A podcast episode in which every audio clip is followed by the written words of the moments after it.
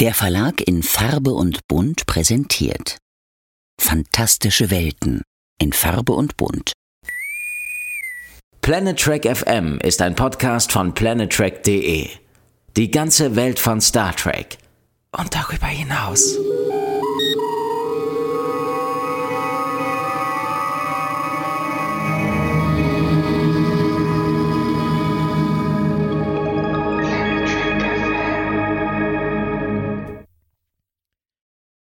Moin moin und herzlich willkommen zur Ausgabe 169 von Planet Trek FM, die ganze Welt von Star Trek. Mit mir, eurem Björn Sölter und heute mit einem, ja, ganz besonderen Gast, äh, obwohl er immer noch derjenige ist, der am häufigsten bei Planet Trek FM im Podcast war und auch derjenige ist, nachdem die meisten Hörer regelmäßig immer wieder bei jeder Gelegenheit fragen. Und deswegen ist er jetzt endlich auch mal wieder hier. Man nennt ihn Copilot, man nennt ihn Damok auf dem Ozean und man kann ihn auch einfach Moritz Wohlfahrt nennen. Hallo Moritz. Hallo Björn. Der Name ist noch in Ordnung, oder? Darf ich noch so ja, nennen? ja, ich denke schon, den kann man so lassen. Also er kommt immer noch mal wieder zum Einsatz.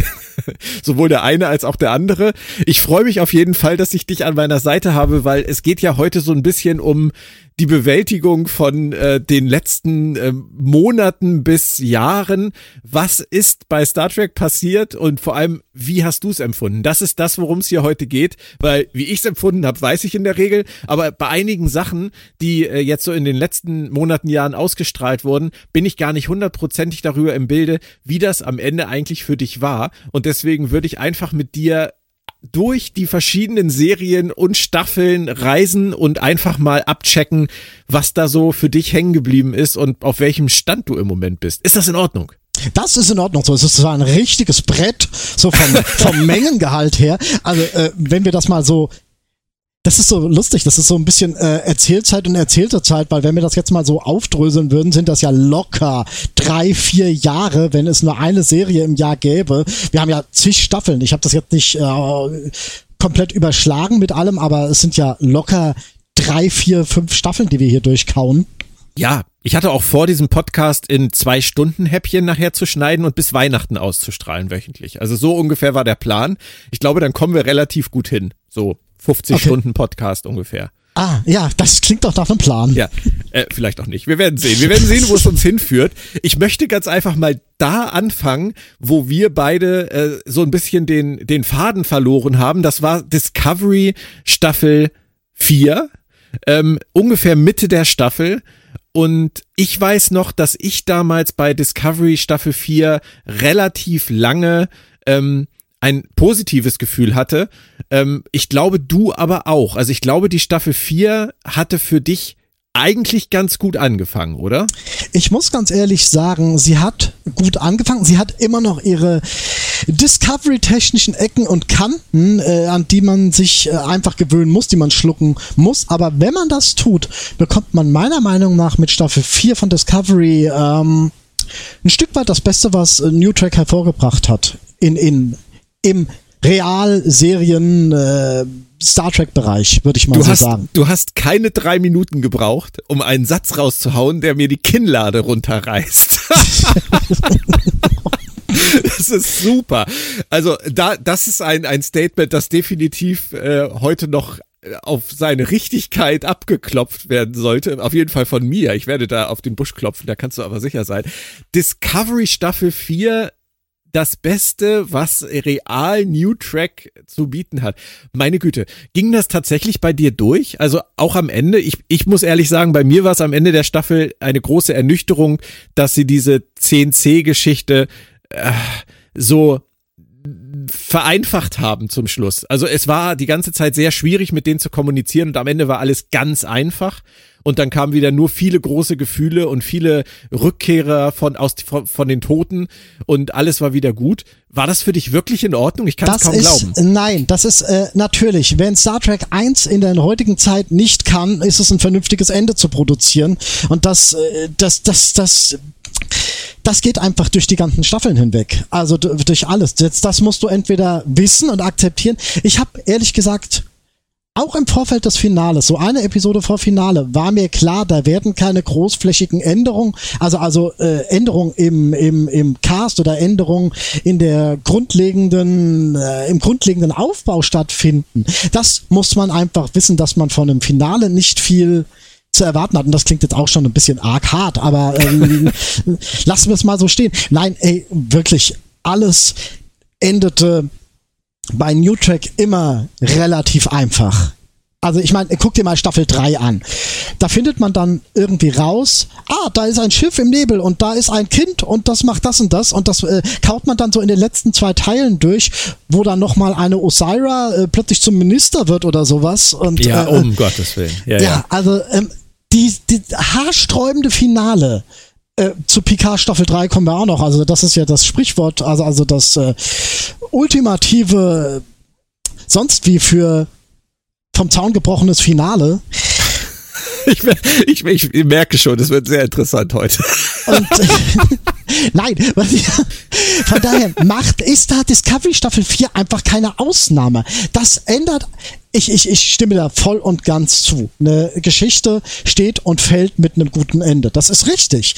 Aber was äh, Discovery in Staffel 4 macht, ist, und auch von der Auflösung her, auch von der Gesinnung her ist das einfach Star Trek. Wir, wir, wir, bekommen ein Problem, es ist schwerwiegend, es ist schlimm, äh, wir, wir, wir wandeln auf der Schwelle zum äh, einem möglichen, äh, zu einer möglichen kriegerischen Auseinandersetzung und lösen es aber im Dialog.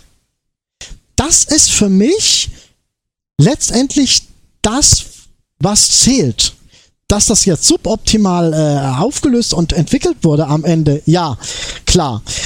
Aber grundsätzlich ist das, wo ich sagen kann, so muss Star Trek im Prinzip sein. Definitiv die stärkste Discovery-Staffel, auch für mich. Ja, ja, ja. Ich, würde ich bei dir auch raushören. Ähm, für mich hat's das Ende auch nicht komplett irgendwie runtergerissen. Es war nur so enttäuschend, dass sie es wieder nicht durchgezogen haben, weißt du, dass äh, ich habe einfach immer das Gefühl, wenn sie noch ein bisschen mehr Energie Nachdenken, Vorausplanung, äh, Grüße an JMS, äh, reinlegen würden, dann wäre da noch mehr drin. Aber sie sind mit dieser vierten Staffel schon verdammt nah rangekommen. Ich würde es anders ausdrücken und das ist ein bisschen traurig, aber ich würde sagen, ihnen fehlt da der Mut. Ihnen fehlt da wirklich der Mut, um Den können sie doch aber haben. Ja, natürlich. Das ist, das macht's ja irgendwie so schräg, äh, dass sie, dass sie im Prinzip alle Freiheiten hätten, sich aber dann lieber auf die Art von äh, äh, verschwurfelt, äh, schmalzigem Happy End zu verlassen. Ja. Ist sicherlich richtig, aber es ist auch ein bisschen die Serien-DNA. Also die werden sie ja auch nie loswerden. Auch wenn ich auch an dieser Front, es wird ja immer viel über, über Soniqua Martin Green und Michael Burnham gelästert und wie viel sie weint. Ich finde, Michael Burnham ist auch in der vierten Staffel von Discovery ähm, mit Abstand am stärksten. Für mich. Am meisten Captain, am meisten Führungsfigur.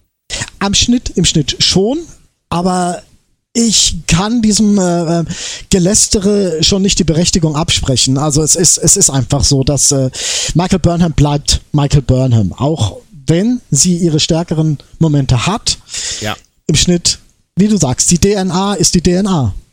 Wir vergessen halt nicht. Das ist das Problem. wir vergessen nicht, was vorher war. Und immer wenn wir Michael sehen, dann ist dieses Bild aus den ersten drei Staffeln halt sehr, sehr präsent, glaube ich, bei allen. Davon versuche ich mich halt wirklich zu lösen. Ich sehe das nicht, ich versuche da nicht nachtragend zu sein. Obwohl, okay. ja, es gibt auch Bereiche, wo ich extremst nachtragend bin. Also, wir wollen mal nicht so tun, als ob Staffel 4 nicht seine extremst Klopper rausgerissen hätte, die, die, die, die, die äußerst fragwürdig sind. Aber Ja, aber auf der anderen Seite fand ich halt, äh, dass zum Beispiel alles mit Zora fand ich super. Also diese, diese Hinleitung, die vielleicht Hinleitung irgendwie zum Shorttrack Calypso, ähm, hat mir sehr, sehr gut gefallen. Auch wenn das natürlich auch sehr gefühlsduselig ist, etc. Ich kann mir vorstellen, dass dir das nicht so gefallen hat, aber ich mag den Schlenker, den sie da gemacht haben. Der Zora. Schlenker an sich ist okay. Klar, ich hätte gesagt, ich hätte ihn anders gemacht oder, oder, oder anders vorbereitet und anders präsentiert.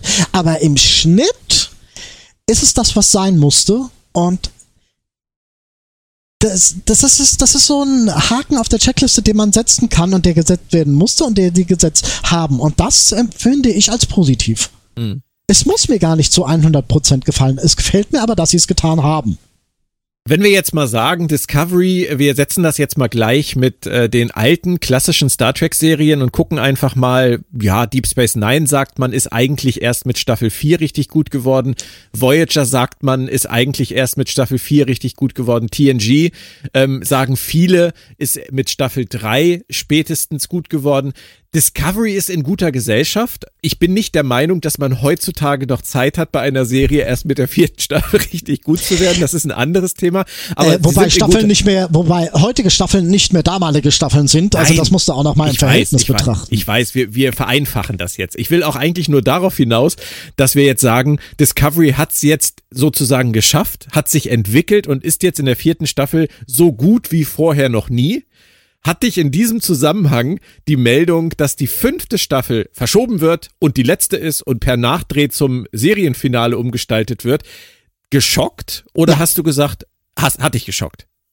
Es hat mich definitiv geschockt und zwar unglaublich geschockt, weil du hier einen guten Weg siehst oder eine gute Entwicklung. Du siehst hier Licht am Horizont und dann machen die sowas und zwar auch noch äh, äh, im Kreis rum in den Hintern getreten also, das ist ja nicht nur ein Schock, es ist ja nicht nur die Absetzung, es ist dann auch noch dieses, wie du gesagt hast, es wird verschoben, dann haben sie noch nicht mal gewusst, also hier ganz ehrlich, auf irgendeiner DVD-Box wird es, wird es, es wird zwei alternative Enden geben. Es wird wahrscheinlich irgendwie ein Ende geben mit zig Anreißungen von Handlungssträngen, die sie dann fallen lassen fürs Finale. Und das ist halt schade, weil du hier halt wirklich, und das ist im Schnitt wie Enterprise, du siehst letztendlich so ein bisschen ein Punkt, auf dem man hätte, eine Schiene, auf der man hätte weitermachen wollen. Und das finde ich halt, das ist übel. Das kannst du keiner Serie antun, weil es eigentlich allen den Stinkefinger zeigt im Sinne von, äh, hier, guck mal, so hätte es weitergehen können, sollen, wollen.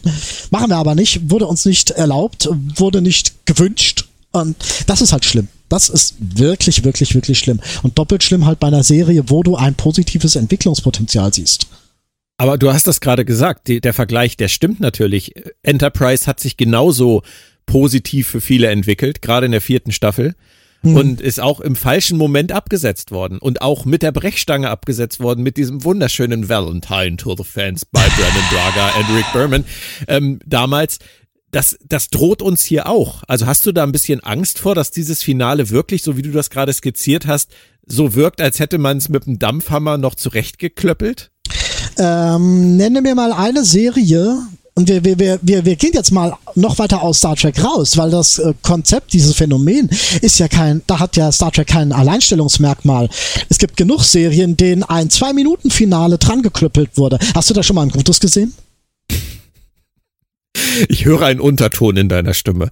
Ne, ähm, ich das, höre eine den hört meistens Frau Kern bei mir, aber ich höre ihn heute bei dir. Äh, nein, natürlich nicht. Das, das, äh, das ist ja auch Aufbau her, wenn du mich jetzt als, als Autor fragst, ist es vom, vom Aufbau her nicht möglich, eine, eine Story im letzten Moment mit der Brechstange umzubiegen und wirklich perfekt in irgendeine Garage zu kriegen. Mann, ich mhm. habe heute komische Metaphern. Aber du weißt, was ich meine. Das, das, ja. das funktioniert ja, einfach ja, nicht. Mich nee. hat's auch geschockt. Aber äh, was hast du denn für dich daraus gezogen aus dieser Meldung? War das für dich so, okay, äh, Geld sparen oder sie haben was anderes vor oder ähm, Discovery hat seine Schuldigkeit getan, Discovery kann gehen? Was steckt für dich irgendwie dahinter, wenn du dich in die Köpfe der Macher versetzt? Äh, dann würde also nicht der Macher, sondern der Geldgeber.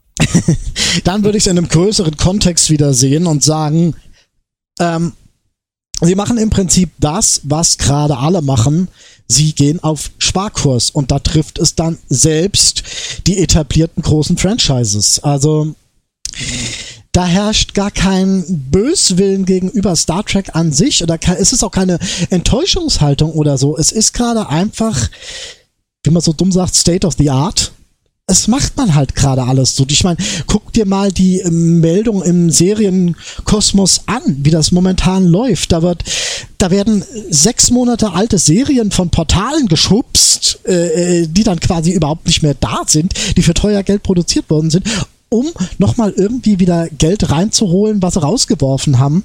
Und im Schnitt denke ich, dass das im Falle von Star Trek auf einer ähnlichen Basis läuft. Die können sich das nicht mehr leisten, so und so viele Projekte zeitgleich zu machen. Es sind neue Projekte in der Mache und selbst da gibt es schon Kürzungen. So würde ich das mal nennen. Ich meine, äh, oder wie siehst du das mit, mit Sektion 31? Von wegen, äh, jetzt ist es doch nur ein Film. Das, das sehe ich weniger kritisch. Ich glaube, du hast recht, dass es da auch ein bisschen aus der Ecke kommt. Ich glaube aber auch, es hat was mit Michelle Joes äh, Verpflichtungen und äh, Zeitmanagement zu tun gehabt. Sie wollten es unbedingt mit ihr machen und so ist es besser als gar nicht. Äh, und da sie angeblich ja sowieso in diese, in diese Eventfilmschiene rein wollten für Paramount Plus, ähm, halte ich das auch für einen ganz guten, ganz guten Versuch, das mit ihr und mit, mit Sektion 31 zu machen. Wenn du mich fragst, das Ding hätte eh keine Serie getragen. Von daher bin ich nicht böse. Aber ähm, ähm, Serie nicht, aber ich muss dir ganz ehrlich sagen, wenn du dich erinnerst an äh, den, den Hüter der Zeit, ähm, ähm, was der da so rausgehauen hat, äh, von wegen, der hat also die, die üblichen Dramafloskeln, ich sehe sehr viel äh, Schmerz war es nicht, aber Trauer und so weiter. Das klang für mich schon sehr nach da haben wir mehr für, da haben wir mehr Ideen, als in einen Film gehen. Ja, aber keiner konnte ahnen, dass sie so steil geht in Hollywood. Also ich glaube, das ist das größte Problem. Ähm, sie ist noch bereit, es zu machen und sie haben irgendwie einen Kompromiss gefunden, um es zu machen. Ob das dann am Ende dazu kommt, wir werden ja nachher auch sicherlich noch den Streik äh, in den USA thematisieren, das werden wir alles sehen. Aber was jetzt zum Beispiel Discovery angeht, fand ich es sehr interessant, dass sie dann diese Starfleet Academy Serie angekündigt haben und eigentlich in dem Moment ja klar war, dass Discovery das Academy Bauernopfer ist, weil sie auf äh, diesen Soundstages letztendlich dann Academy drehen wollen. Wahrscheinlich wollen sie auch auf Kulissen zurückgreifen, wahrscheinlich wollen sie auch auf Schauspieler zurückgreifen und haben einfach gesagt, wenn wir jetzt Academy machen, dann muss, muss irgendwas anderes weichen. Du hast das gesagt. Es geht halt nicht immer noch mehr, nicht noch eine Realserie. Aber da war Discovery wahrscheinlich das leichteste Opfer. Klar, aber ähm, ist ja im Grunde möglicherweise gar nicht mal so sehr anders im Vergleich mit Picard. Nur dass bei Picard von vornherein feststand, wir machen nur drei Staffeln oder wir wollen erstmal nur drei Staffeln. Und da wird man ja jetzt genauso äh, auf, auf ein darauf basierendes Spin-off zurückgreifen wollen. Mhm. Also ist ja im Schnitt keine andere Systematik als bei Discovery und äh, Starfleet Academy. Nein, das ist richtig. Das ist, ist ja auch sinnvoll, ähm, auf diese Infrastruktur zurückzugreifen. Überhaupt keine Frage. Und wenn Sie dann sagen, Sie lassen diese Academy-Serie wirklich in der Discovery-Zeitlinie spielen, was ja viele ablehnen, aber was ich für nicht ausgeschlossen halte, dann äh, sehe ich, ich halte, da. Äh, wieso, ja, wieso, wieso, wieso wird das abgelehnt? Naja, du weißt doch, dass es da tatsächlich, was Discovery angeht, immer noch ähm, sehr irrationales Haten gibt, gerade im in Social Media. Okay, ähm, aber ganz ehrlich, ähm, New Track muss in eine Richtung gehen, die unabhängiger ist vom alten Kanon, vom, von der alten Zeitumgebung. Ich, ich genauso. Also eine Academy-Serie, egal wann, Kirk-Zeit, Picard-Zeit, nach, also Post-DS9, nee, würde ich nicht machen, weil sich das dann alles wieder irgendwo eingliedert zwischen irgendwas und irgendwas. Die müssen in die, die Zukunft gehen, die müssen vorangehen ja. und nicht irgendwo in ihren alten Zeitfenstern verharren. Bin ich komplett bei dir. Deswegen halte ich es halt auch für sehr wahrscheinlich, dass solche Figuren wie ähm, Tilly zum Beispiel, Saru oder auch äh, Dr. Kolber so als, als Counselors oder als Lehrer dann in dieser Academy-Serie auftauchen. Und das wäre ja auch nur sinnvoll. Ich finde es ehrlich gesagt das, äh, ganz ehrlich, es gefällt mir sogar. Ich ja. finde die Idee gut. Ob es dazu kommt, wie gesagt, Thema Streik, wir werden sehen, was am Ende wirklich noch produziert wird. Aber ähm, es ist ja auf jeden Fall eine Art und Weise, Discovery auch weiterleben zu lassen. Kann ich denn so ein bisschen bei dir raushören, darf ich bei dir raushören, dass du tatsächlich angesichts des dann jetzt nahenden Discovery-Abschieds im nächsten Jahr eine kleine Träne im Knopfloch hast? Mm. Oder geht das so weit? Nee, dazu müsste ich Staffel 5 erstmal abwarten, ob Staffel 5 ein Rückschritt oder eine Weiterentwicklung darstellt. Wenn jetzt Staffel 5, sagen wir mal so, auf Basis von Staffel 4 mit noch ein paar weiteren Plus wäre, dann wäre ich traurig. Dann wäre ich wirklich traurig. Aber das muss man abwarten. Also ich bin leider etwas über den Punkt hinaus, wo ich dir noch große Vorschusslorbeeren geben würde für ein Projekt. Das muss mich dann erstmal in Gänze überzeugen und nicht mit einem guten Start daherkommen und dann äh, rumschwänzeln. Da, da gibt es so ein paar andere Ausdrücke, für die ich jetzt nicht gebrauche. Äh, und ich, ich verstehe, was du meinst. das ist, ja. Okay, also ich habe hab's versucht. Ich habe versucht, dir jetzt irgendwie so ein Statement aus den, aus den Rippen zu leiern, dass du sagst, du wirst Discovery vermissen. Aber das besprechen wir dann vielleicht wirklich nächstes Jahr, wenn die letzte Staffel durch ist und machen dann einfach mal so ein Serienfazit. Das wäre doch mal ein Hammerding, ja. ja. ja. Discovery hat für uns, glaube ich, ja immer das äh, gleiche Problem gehabt, also für, sowohl für mich als auch für dich und in jeder Staffel dieses, wir erzählen eine Geschichte, die eigentlich ein Buch ist, in mehreren Kapiteln. Das äh, hat sie ja im Prinzip seit der ersten Staffel verfolgt, seit Brian Fuller das damals das erste Mal gesagt hat, haben wir es ihnen immer wieder um die Ohren geklatscht in jedem Podcast, weil wir immer der Meinung waren, dass es dramaturgisch einfach nicht so gut ist, wie es hätte sein können. Und das trifft auch noch auf eine andere äh, Serie der neuen Star Trek Zeit zu. Und äh, du hast das eben schon angesprochen, das ist Star Trek Picard. Auch bei Star Trek Picard haben wir in der ersten Staffel ähnliche Diskussionen geführt. Und wir beide haben zusammen äh, den Auftakt der zweiten Staffel damals als First Look besprochen. Und auch da hast du schon viel geunkt äh, in Richtung, was äh, Terry Metallas und Akiva Goldsman bei der zweiten Staffel da mit dem, äh, ich sagte großen Besen, du sagtest mit dem roten Besen rausgekehrt hat, um irgendwie alles neu aufzustellen. Danach haben wir über Picard Staffel 2 äh, nicht mehr im Detail gesprochen. Also du und ich. Ähm, ich habe ein sehr ambivalentes Verhältnis zur zweiten Staffel inzwischen, äh, dadurch, dass ich es mehrfach geguckt habe und äh, auch sehr ausführlich drüber geschrieben habe. Wie geht's dir? Also wie ist die zweite Staffel Picard dir in Erinnerung geblieben? Ganz ehrlich, ich habe sie verdrängt. Ich habe sie wirklich verdrängt, weil die ganze Ausgangsprämisse sich letztendlich genauso zäh und unnötig und repetitiv gestaltet hat, wie es vorherzusehen war. Und äh, genauso ist es dann gekommen. Plus äh,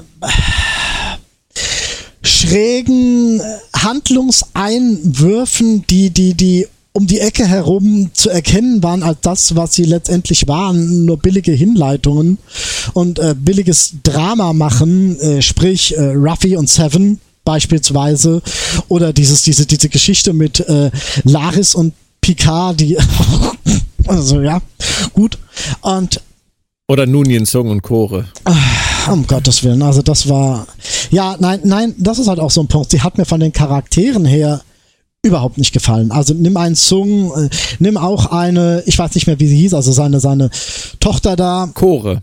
Chore, genau.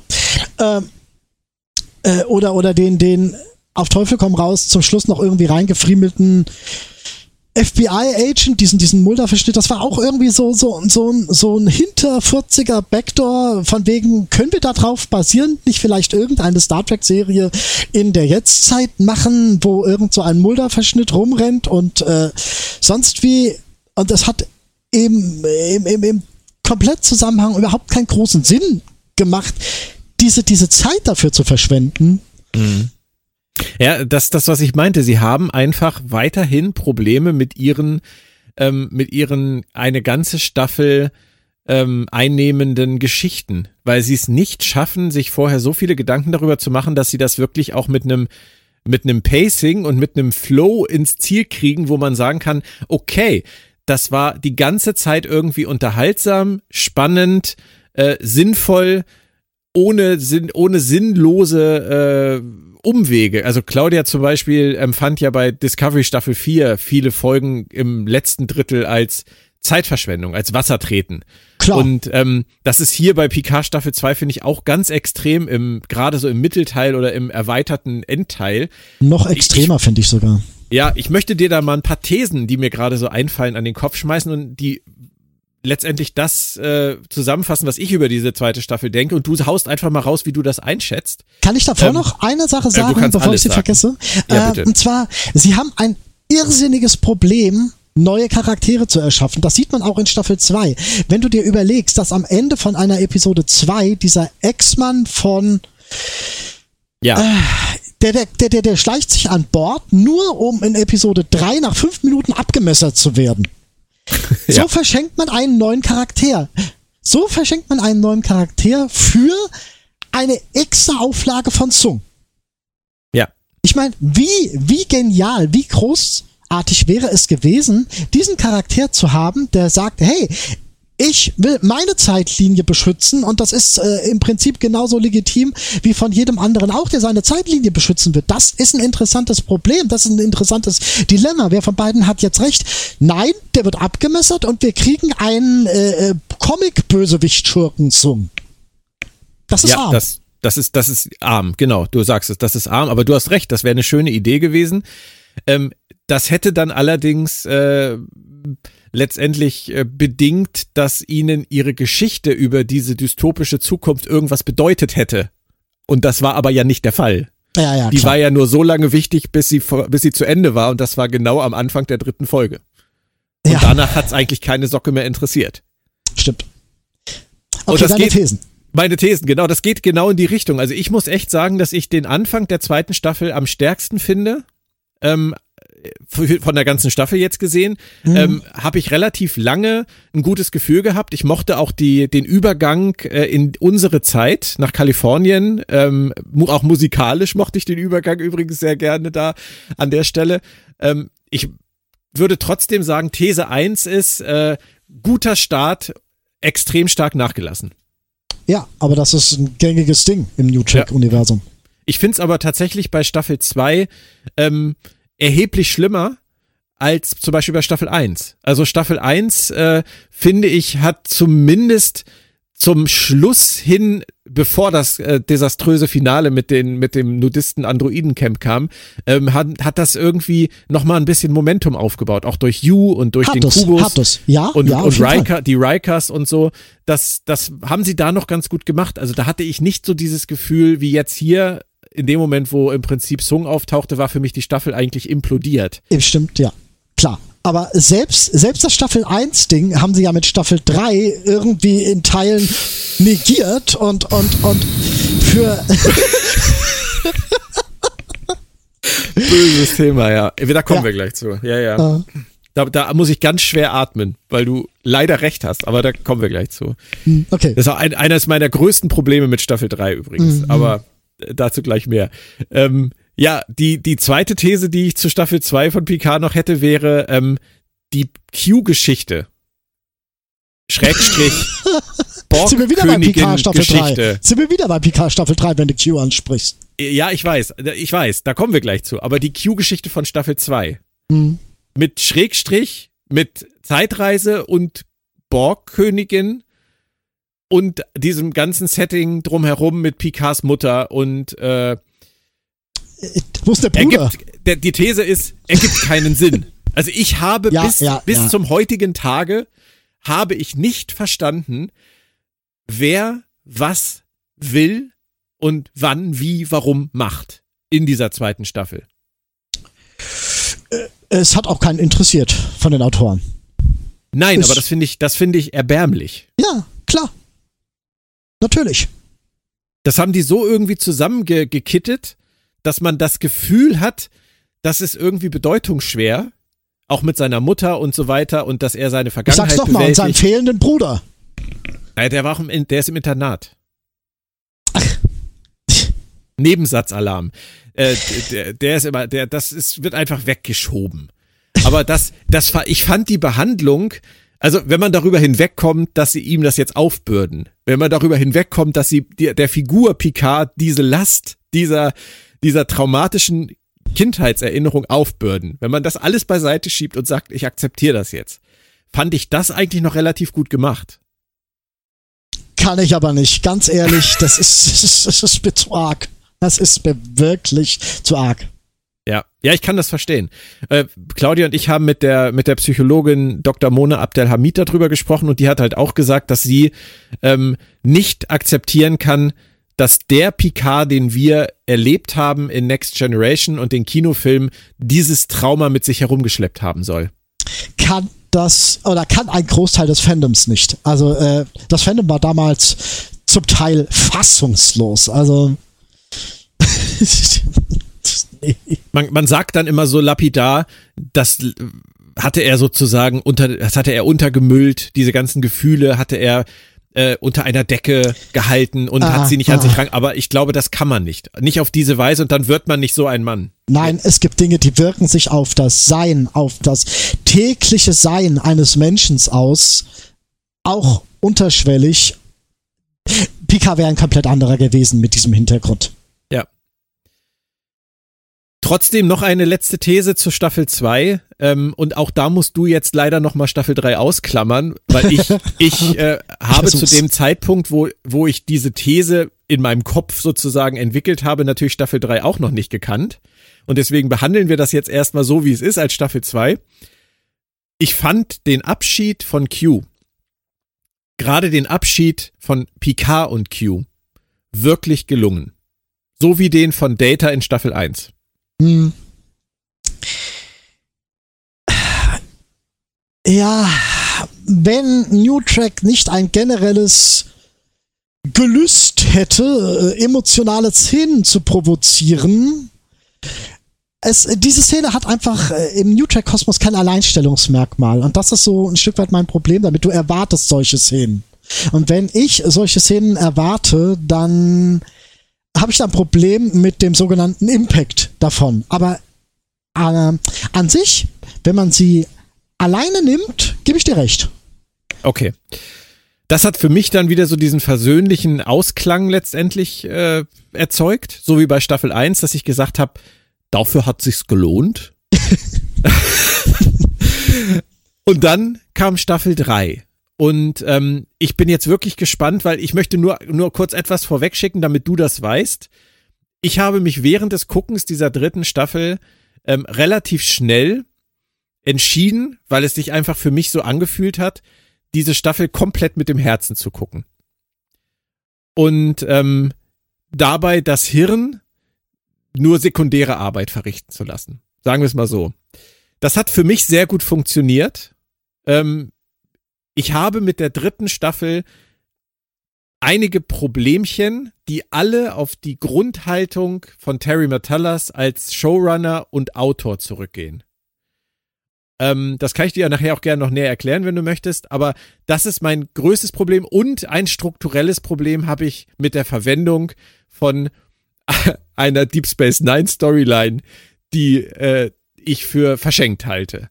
Aber ansonsten, vom emotionalen Standpunkt, was meine Liebe zur Next Generation und zu diesen Figuren angeht, ist für mich Staffel 3 von Picard ein riesen, riesen Gewinner. Und ich weiß, du wirst das nicht stehen lassen können. Nee, nee, nee. Leider bin ich da das äh, Gegenstück zu dir, weil ich Staffel 3 einfach nur als äh, Fanfängertum abschreiben kann. Da wird einfach nur auf Fanservice gepocht, hoch 10 und dem ganzen Ding nichts Neues hinzugefügt es lebt nur davon, sich von Fanservice-Moment zu Fanservice-Moment zu hangeln, die Charaktere an sich noch mal ein bisschen irgendwie umzumodeln. Ich sag nur äh, der der der der Witzworf und und äh, der aber trotzdem auch rumrennen darf und Leute köpft, was ich äh, da krieg ich Bauchschmerzen von. Äh, plus dieser dieser dieser hanebüchenden Geschichte, Handlungspräsentation, Handlungsentwicklung. Nee, äh, plus, dass die Charaktere mehr ihren, ihren, ihren Vorbildern, also ihren, ihren Schauspielern entsprechen dürfen, müssen, wollen. Wow, das, das geht einfach für mich gar nicht. Das Und jetzt, jetzt, jetzt muss ich kurz wow sagen, weil alles, was du gerade gesagt hast, kann ich nicht nachvollziehen. Das ist wirklich krass, dass wir da so aufeinander prallen, ähm, weil ähm, das fängt jetzt schon mit dem letzten, was du gesagt hast, an. Ich empfinde das nicht so. Ich empfinde es nur bei Marina Sirtis so, dass Marina Sirtis in einigen Szenen, gerade am Anfang, äh, wo sie die ersten Male auftaucht, extrem sich selbst spielt und nicht Diana Troy. Ähm, bei allen anderen empfinde ich das überhaupt nicht so. Ich finde, äh, finde Lever Burton großartig, finde Jonathan Frakes großartig, ich finde Michael Dorn großartig, ich finde Gates McFadden großartig, ähm, ich finde Michelle Forbes großartig. Äh, das sind so viele, wo ich sage, mega. Und das ist der nächste Punkt, den du gerade angesprochen hast. Ich habe kein Problem mit der Veränderung von Figuren nach so einem langen Zeitraum weil ich bin auch nicht mehr der gleiche wie mit Anfang 20 oder Mitte 20 und äh, ich habe damals auch andere Witze gerissen und habe anders auf Sachen reagiert als jetzt. Ich bin ein ganz anderer Mensch geworden in den letzten 20 Jahren und die dürfen das auch. Auch damit habe ich keine Probleme. Ähm, ich gehe jetzt einfach mal auf alles ein, was du gerade gesagt hast. Okay, okay. Und dann und dann hast du hast du gesagt Fanservice. Du hast das wahnsinnig negativ gesagt und ich glaube, da draußen gibt's garantiert Hörer, die sagen, der Moritz hat recht aber für mich endet dieser Satz damit, dass ich kein Problem damit habe, wenn man einfach mal eine Staffel Liebesbrief an Next Generation raushaut. Und das hat Terry Metallas gemacht.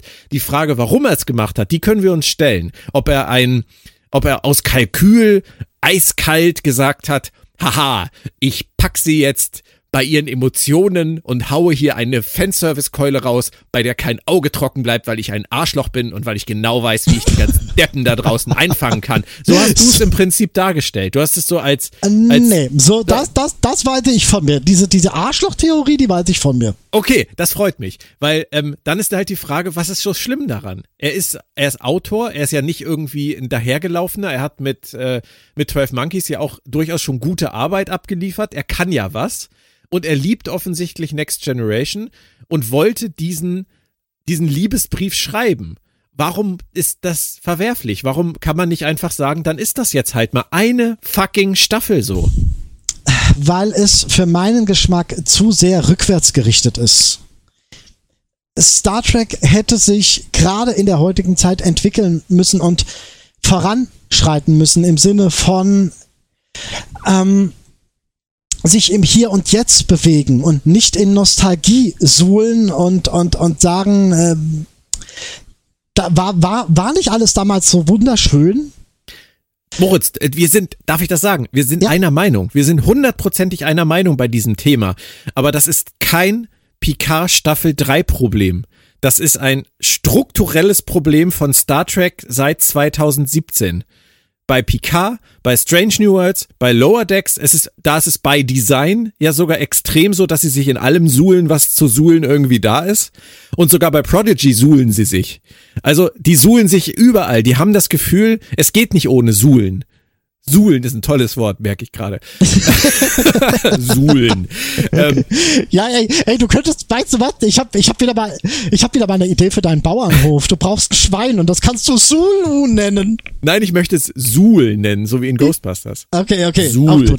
Guck Suhl. mal, da suhlt sich wieder, äh, da suhlt sich Suhl. Das finde ich toll. Nein, äh, und da drüben ist auch noch Sulu dann, das ist das der Freund äh, vom Schweinchen. Aber ja, egal. Genau, ähm, wir, ich glaube wirklich, dass du da mit einer Kanone auf Staffel 3 von Picard schießt, die du auf das komplette Franchise richten müsstest im Moment.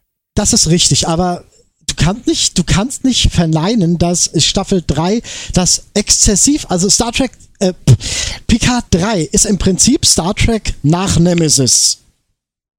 Und hätten sie das so als Kinofilm durchgewunken, hätte man darüber reden können, aber als Staffel integriert in eine Serie, die eigentlich Picard heißt und die eigentlich ursprünglich einen Charakter in den Mittelpunkt stellen wollte in seiner Entwicklung, der sich dann in Staffel 3 überlegt, oh Gott, ich bin doch nicht Star Trek Picard, ich bin Star Trek Next Generation, ich komm noch mal.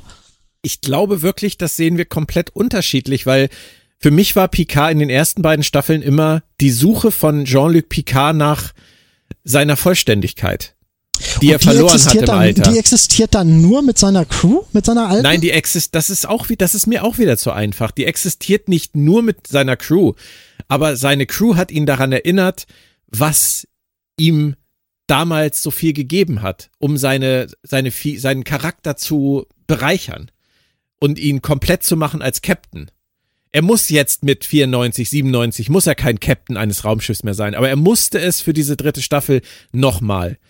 Und das konnte er in dieser Staffel am besten mit den Leuten, die das damals schon für ihn geleistet haben. Riker und Troy, die immer an seiner Seite waren, Data etc. Das, das ist, glaube ich, eher für mich die Message. Und ähm, deswegen habe ich auch damit auch strukturell kein Problem, dass sie da den Bogen am Ende zu seiner Crew gespannt haben, die ihm immer so viel bedeutet hat. Aber äh, ich kann auch verstehen, wenn du sagst, du wolltest es anders haben. Und ich kann auch verstehen, wenn du sagst, das ist der Inbegriff von, von Fanservice oder von diesen strukturellen Problemen. Aber ich finde halt, wenn, wenn man es macht, genauso. Für mich ist diese dritte Staffel der Inbegriff von perfekt. Sehe so ich komplett anders, sehe ich komplett ha. anders, auch gemessen an Staffel 1 und Staffel 2. Wenn du mal überlegst, was sie in Staffel 1 und 2, da haben sie ein Öllager mit offenen Fässern hinterlassen. Äh, das, das, das geht auf, das geht nicht auf zwei Hände. Weißt was ich meine? Von wegen die, die, die, die KIs aus dem sonst was Universum, die Borg, die sich jetzt plötzlich abspalten und eine, eine neue Fraktion bilden, die Anomalie, die da aufgetreten ist, äh, äh, lauter solche Sachen es ist im Prinzip komplett alles für die Tonne, wenn du dir die letzte Staffel anguckst, die dann letztendlich nur auf Fanservice basiert. Wozu dann Staffel 1 und 2? Die kannst du komplett weglassen im Schnitt. Diese Serie hat überhaupt keine vernünftige staffelübergreifende Entwicklung. Nein, Discovery als solches Nein, auch nicht wirklich. Aber, ja. aber jetzt, jetzt urteilst du Staffel 3 für die komplette Serie ab und das ist auch nicht fair. Wieso ist das nicht fair? Eine Serie sollte ein, ein, ein durchgängiges Konzept haben, dass es nicht dauernd über den Haufen wirft. Das macht keine gute Serie. Wir reden Ke aber über Staffel 3. Wir reden nicht über die Serie. Ich bin bei der Serie, bin ich bei dir. Die Serie haben sie strukturell komplett verkackt. Ja, aber das kannst du nicht von Staffel 3 trennen, weil Staffel 3 nun mal das Finale, der Inbegriff ist, auf was eine Serie hinausläuft. Du musst Staffel 3. Nein. Du, finde ich schon. Das ist, das ist nur das dritte Kapitel dieser Picard-Erzählung, die sie genauso wie zwischen Staffel 1 und 2 so losgelöst betrachtet haben, wie sie halt Bock drauf hatten. Du kannst aber nicht das Ende eines, nehmen wir es mal als, du kannst nicht das Ende einer Trilogie kannst du nicht ohne, das ist genauso wie äh, in Staffel, äh, in, in, in, in Episode 9 den Imperator zurückholen, ohne irgendwelche große Vorankündigung. Ja, aber deswegen ist nicht die ganze, die, deswegen ist auch nicht die ganze Star Wars Saga scheiße und im Umkehrschluss ist auch nicht äh, die ganze Zurück in die Zukunft Trilogie scheiße, nur weil ich den dritten Film nicht mag. Genauso ist für mich Lost eine großartige Serie, auch wenn das Ende sicherlich anders gegangen wäre. Ich mag das Ende von Lost. Viele hassen das Ende von Lost und sagen, weil das Ende scheiße ist, ist die ganze Serie scheiße. Nein, kann ich nicht akzeptieren. Äh, der Weg ist das Ziel. Und ähm, für mich ist der Weg von Staffel 3, von der ersten Folge von Staffel 3 bis zur letzten Folge von Staffel 3, ein stimmiger. Der Weg von Staffel 1 bis Staffel 3 ist es nicht. Aber das, das kreide ich nicht Staffel 3 an. Äh, das ist äh, so sinnig im, im, auf dem letzten Drücker dann doch noch die Borg rauszuhauen, die äh, mit dem Dominion gemeinsame Sache gemacht haben, das ist äh, jetzt, weiß jetzt das ist so was, was ich als nein, Kindertrack abhaken würde. Also jetzt bist du genau bei meinen Kritikpunkten angekommen. Ich sag ja nicht, dass die Staffel fehlerfrei ist. Das ist ja um Gottes Willen überhaupt nicht. Und äh, wir können gerne jetzt anfangen, draufzuhauen, weil, weil ich glaube, da werden wir uns relativ einig sein. Ja, im Schnitt also diese Grund, diese Grundsatzgeschichte, ähm, was wir beide ja, glaube ich, hassen, ist Figuren zurückholen, um sie zu töten. Ich ja, sag klar. nur schöne Grüße an You, schöne Grüße an Bruce Wortlos Maddox. Ähm, egal wen du nimmst, und es ist hier Rolaren. Ich finde Rolarens Auftritt toll, dass sie sterben muss, finde ich im Kontext ihrer Geschichte in dieser Folge noch akzeptabel, wenn man aber dann nicht am in Ende, einer Folge, aber nicht in einer Folge. Nicht in einer Folge, zur Not schon, wenn der Rest stimmig ist, aber dass sie am Ende gestorben ist für eine Sache, die Dr. Crusher mit einem kleinen Transportertrick lösen konnte. Am Ende der Staffel. Das finde ich ist eine Frechheit gegenüber der Figur von Rolaren. Da bin ich dann wieder bei dir. Genauso ähm, alles, was mit wieder zurückstellen von Dingen innerhalb dieser Serie zu tun hat. Data stirbt in Staffel 1. Und Data ist aber in Staffel 3 dabei, weil sonst wäre es keine TNG-Reunion. Damit, damit trittst du deiner Serie in den Arsch. Für Staffel 3 kann ich die Entscheidung verstehen. Für die Serie ist sie eigentlich katastrophal. Genauso die Borg. Du hast sie in Staffel 1, du hast sie in Staffel 2, du ignorierst Staffel 2, um die Borg nochmal in Staffel 3 nochmal anders und ganz groß zurückzubringen. Ist auch ein Arschtritt für die Serie. Ich kann ja verstehen, dass äh, es eine äh, geheim äh, operierende, geheim existierende Borg-Kollektivlinie gibt, aber die hätte man dann am Ende von Staffel 3 für den Kampf dazu holen müssen, um dem Ganzen noch einen Ansatz von Sinn zu geben. Haben sie nicht getan. Es ist komplett alles unnötig, was in Staffel 1 und 2 passiert. Das ist das Schlimme. Ja, und nicht nur das, ähm, es ist nicht nur unnötig, sondern sie, Entschuldigung, jetzt müssen wir mal irgendwie so eine FSK 18 Warnung hier kurz einbringen. Sie kacken auch drauf. Also, ja, Ja, also ja, ja. das mit Data konnte ich noch schlucken, weil ich finde, Brent Spiner hat den, gerade diesen, diesen alten Opi-Data, hat er wirklich gut gespielt und als, als ich ihn gesehen habe, dass Data wirklich mal ohne Make-up mit grauen Haaren da rumläuft, habe ich gedacht, warum hat Brent Spiner sich eigentlich immer Sorgen gemacht, dass er irgendwann Data nicht mehr spielen kann? Dieser Kniff, den hätten sie schon in den Kinofilm machen können. Der Opi, der Opi Spiner Data, der wäre super gewesen. Aber wie gesagt, da, da konnte ich noch mit leben. Ja, Aber ich kann halt nicht mehr damit leben, dass es die äh, komplette Szene irgendwie ein Stück weit entwertet, Data so zurückzuholen. Auch wenn es für Nein, Staffel 3 klar, natürlich den Sinn ja. macht. Aber Ja, wozu guckt äh, man sich dann das Ende von Staffel 1 an? Ja, ich bin bei dir. Das hat, das hat's für mich auch kaputt gemacht. Weil das, das war der perfekte Abschied nach Nemesis von diesen beiden Figuren. Und selbst da haben sie es verkackt. Du wirst dich erinnern. Selbst diese Szene Ja, mit ja, diesem ja, Abschied von Picard und Data, wo Data ihm seinem menschlichen Mentor klar macht, was es bedeutet, menschlich zu sein. Die Maschine erklärt dem Menschen. Ja, was der ja. Inbegriff von menschlich sein ist und die Konsequenz für den Menschen ist, ich hole mir einen Golem-Körper.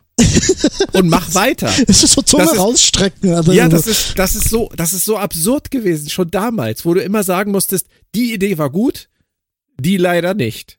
Das haben wir immer gehabt. Und weißt du, und jetzt für mich die zwei Sachen, die ich wirklich an Staffel 3, die ich wirklich, die ich wirklich hasse an Staffel 3. Hass ist ein hartes Wort, ich weiß, aber weil es, es wühlt mich auf, weil es macht mich traurig, dass sie sowas tun. Das erste, das ist die Unterhaltung zwischen Riker und Troy über ihr Leben mit ihrer Tochter Kestra auf ja, diesem ja, ja, wunderschönen da muss ich sofort an dich denken. Ich musste sofort an dich denken. An dich und Christian und unseren Cast auf dem Palliativplaneten und, und, Ja. und.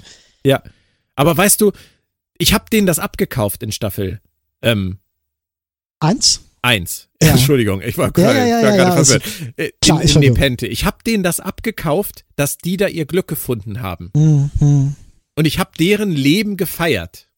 Den Pizza Riker finde ich super. hm.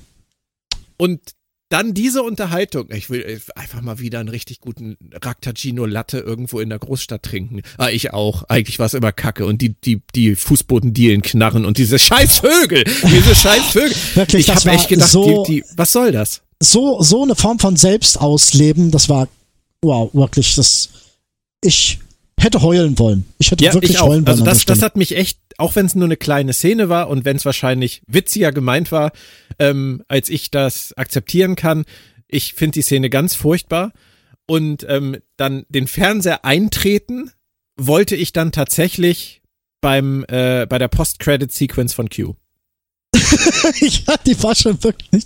Weißt Weißt du, du, da, das, Kuchen essen und behalten.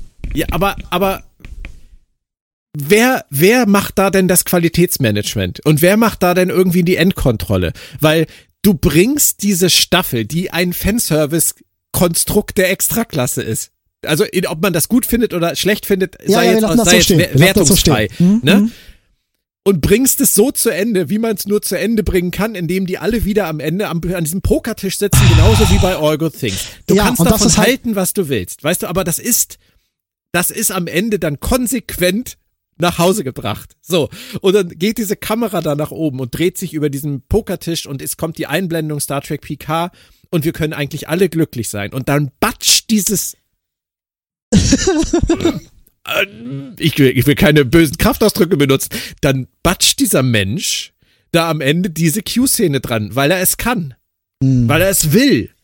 Warum auch immer, wegen seiner Legacy-Spin-off-Serie, die er so gerne Ja, machen natürlich, möchte. ja, natürlich. Und ruiniert aber für mich damit nicht nur diese Staffel, dieses Staffelfinale, sondern auch noch die Abschiedsszene von Q und Picard. Hm, hm. Und da, da bin ich so sauer drüber. Warum? Ganz ehrlich. Warum? Nur für den Kick, für den Augenblick. äh, mit einem Lächeln im Gesicht. Ja, nein, aber ganz ehrlich, das ist für mich nur.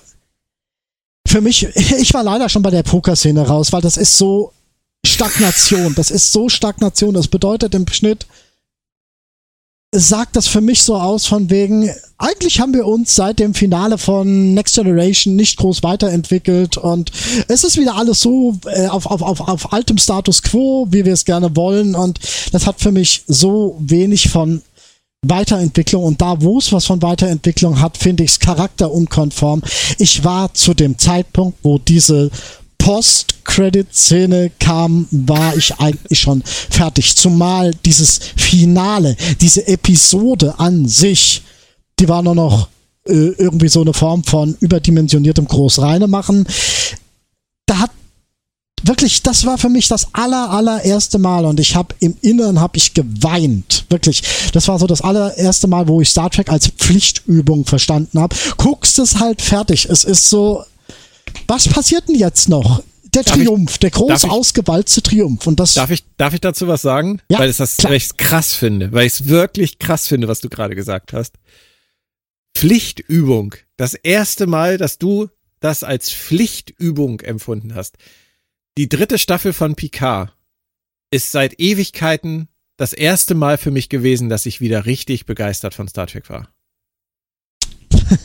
Finde ich schön. Ist das nicht, ist das nicht krass, schön? Moritz? Ich ist wirklich ja. schön. Ich habe ich hab seit ich habe seit 2000 ich weiß es nicht. Also, wenn wir jetzt die Phase seit 2017 nehmen und äh, alles ausklammern, was nach Picard Staffel 3 vielleicht kam. So, also zu dem Zeitpunkt hat es das für mich wirklich seit 20 Jahren wahrscheinlich nicht gegeben, dass ich mich auf jede Folge richtig fiebernd gefreut habe. Übrigens zusammen mit, mit meiner Frau, die so begeistert von Star Trek war wie ewig nicht mehr in dieser dritten Staffel. Und ähm, das ist, das finde ich wirklich, das finde ich so krass, wie man da unterschiedlich diese Empfindungen entwickeln kann über so eine Staffel, weil mich hat's, mich hat's wirklich durchgängig komplett gepackt, bis ähm, letztendlich dieser Twist kam und klar wurde, dass die ganze Dominion-Geschichte nur der Red Herring war. Was ich als äh, als Fuck das you gegenüber Deep Space Nine empfinde. Ich glaube, Claudia das, hat das so gesagt. Oder ich weiß gar nicht, wer es gesagt hat. Ja. Erstmal das und zweitens ist es auch wieder dasselbe Ding. Es ist wieder Stagnation. Wir verheddern uns in unseren, wir gefallen uns in unseren alten Feindbildern. Wir gefallen uns in unserer alten äh, Geschichte, ohne irgendwie wirklich was Neues zu erzählen. Und wenn wir mal versuchen, was Neues zu erzählen, dann äh, äh biegen wir ganz schnell ab und lassen es hinten runterfallen. Ja, ich verstehe dich. Und von daher war wirklich Borg zum x-ten Mal. Borg zum aller Absolut. x-ten Mal. Es war so. Ich verstehe dich, Moritz. Ich bin bei allem bei dir, aber ich kann dir nur sagen, ich habe es mit dem Herzen geguckt und mein Herz hm. liebt es. Ja.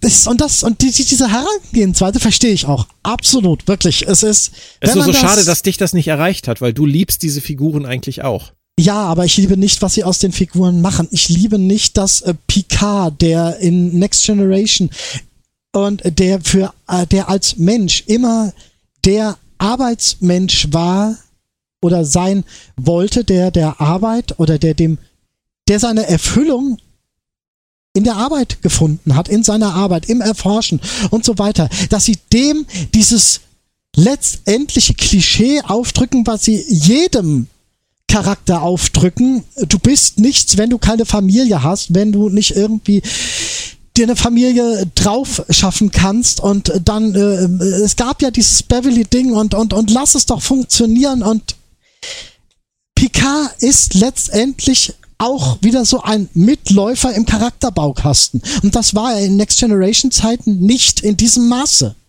Ein und äh, da kommen wir nochmal zurück zu einem anderen Punkt, den du erwähnt hattest, von wegen, dass du ach, wie heißt der von LaForge? Ich vergesse den Namen immer. Lieber Burton, lieber Burton. Ähm, Hast du das Interview von ihm gelesen oder Auszüge aus dem Interview, wo er gesagt hat, ja, ich finde es wunderbar, LaForge zurückholen, aber ich empfand, dass er früher nicht so, äh, dass er es nicht so drauf hatte, auf Frauen umzugehen. Das war Jordi LaForges großer Makel. Und als ich das gelesen habe, da bin ich aus allen Wolken gefallen. Wieso ist das denn bitteschön ein Makel, wenn man nicht der Womanizer, Aufreißer am laufenden Band ist? Wieso? Erklärt mir das. Ich will jetzt unbedingt eine Familie haben, was ja in Ordnung ist, aber es dann so hinzustellen, dass LaForge in seinen früheren Zeiten ein Problem hatte, dass das irgendwie schwerwiegend war, das finde ich schlimm. Das finde ich wirklich, wirklich, wirklich schlimm. Und das, das, das verzeih ich denen auch nicht an Neuanpassung.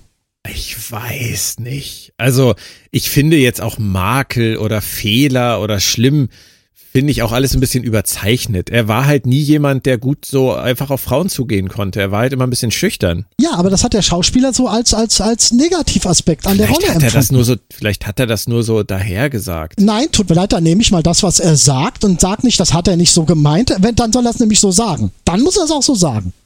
Dann soll er sich da ein bisschen mehr Mühe geben Ja, und das da besser muss er sich dann, also ich finde tatsächlich, LaForge war gerade in seinem Umgang äh, mit, mit dem weiblichen Geschlecht während der Serie immer, immer sehr menschlich. ja, und war genau. eigentlich für, für uns, für uns schüchterne Männer, sage ich jetzt mal, Ja, auch da genau. ja in gewisser Weise ein Vorbild. Also ich Ja, war genau. auch, ich war auch immer eher schüchtern als, als ja, ich auch. junger Mann. War nicht so mein und, Ding. Genau. Und deswegen konnte ich mich da mit ihm immer ziemlich gut identifizieren. Ja. Ich würde das niemals und als er, Makel ja, bezeichnen. Ja, und dass er nachträglich sowas sagt, finde ich einfach furchtbar. Das finde ich wirklich furchtbar. Und ähm, ich mag auch diese, ich, ich will jetzt hier keine, keine Makel-Hass-Aufzählung machen, darum geht's mir nicht. Es geht mir wirklich nur darum zu zeigen, dass sie Charaktere in einer Art und Weise verändern, die ich nicht unbedingt als gut heiße. Auch dieses, dieses Worf rennt rum und äh, äh, zeichnet sich dadurch aus, dass er, dass er, dass er munter köpfen kann. Das hat man bei einem Dienstags Elben- übrigens. Dienstags, glaube ich, ne? Hm? ja, ja. Dienstag. Dienstag, Köpfung gibt's nur Dienstag. Aber ähm, weißt du, ähm, bei einem El und ich bei einem Elnor hat man es zu Recht zum Thema gemacht. Aber das muss man dann auch bei einem Worf machen. Und nur, äh, nur weil es Worf ist, darf er nicht auf einmal köpfen. Wenn, wenn, wenn es sein muss, köpft man. Ja, aber es geht nicht an, dass man das Wenn es sein Person muss, köpft Moritz auch. da mache ich Nägel mit Köpfen. Aber ähm, ähm, ähm, nein, es geht mir einfach drum. Köpfen geht nicht, egal wer es macht. Und äh, es, es gibt keine Person, die dieses, äh, diese Blanko-Vollmacht haben. Du darfst. Du darfst alles, weil äh, ich mit dem Herzen gucke oder weil mein Herz gerade sinkt. Das ist halt für mich was, was ich nicht durchgehen lassen kann und will. Ich fand das mit der Köpfszene tatsächlich auch schräg. Vielleicht wollten sie die Köpfszene drin haben, um den Gag mit Dienstag reinzubringen. Ähm, aber das ist kein Grund. äh, ähm, er hat halt Ruffy in dem Moment das Leben gerettet. Und, Das, äh, ja. und die Leute, die er geköpft hat, waren böse. Ach Gott, das ist, nein, das sollte, ja, aber das sollte ein Star Trek auch nicht machen. Ich weiß, ich weiß, aber das ist, er ist kein Sternflottenoffizier in dem Sinne mehr, naja, schon irgendwie. Er ist halt geheimdienstlich jetzt unterwegs. Ja, Ähm, ja, und jeder kennt die Sektion 31. Da sitzen die da bei dem Ferengi und, und, und, und, ach, Sektion 31, voll geheim. ja, nein, ich weiß, was du meinst. Ich weiß schon, was du Ja, ja. Es ist schwierig, Moritz. Ich hatte tatsächlich gehofft, äh, mehr Liebe für Picard Staffel 3 ähm, von dir. Aber ist dann halt nicht so für dich, ist diese Serie, wenn wir das jetzt mal auf ein ganz kurzes Fazit runterbrechen, also dann wirklich komplett verkackt, oder? Ja, absolut. Ich meine, ich sag nur Laris.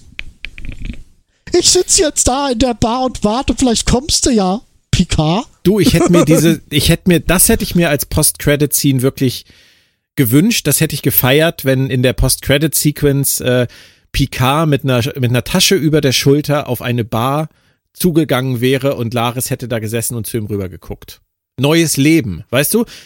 In die Zukunft gehen, auch für diese Figur, weg von diesem statischen, wir pokern jetzt bis wir tot umfallen. Nein, es gibt für Picard ein Leben nach dieser Laris, Reunion. hey, hier, guck mal, es gibt ein Leben nach dir. Ja, da freue ich mich gibt, aber. Es gibt ein Leben nach der Reunion. Das wäre doch nett gewesen, wenn man dann wieder auf dieses Star Trek Picard, so heißt die Serie, zurückgekommen wäre und am Ende noch gezeigt hätte, dieser Mann hat ein Leben nach der Reunion.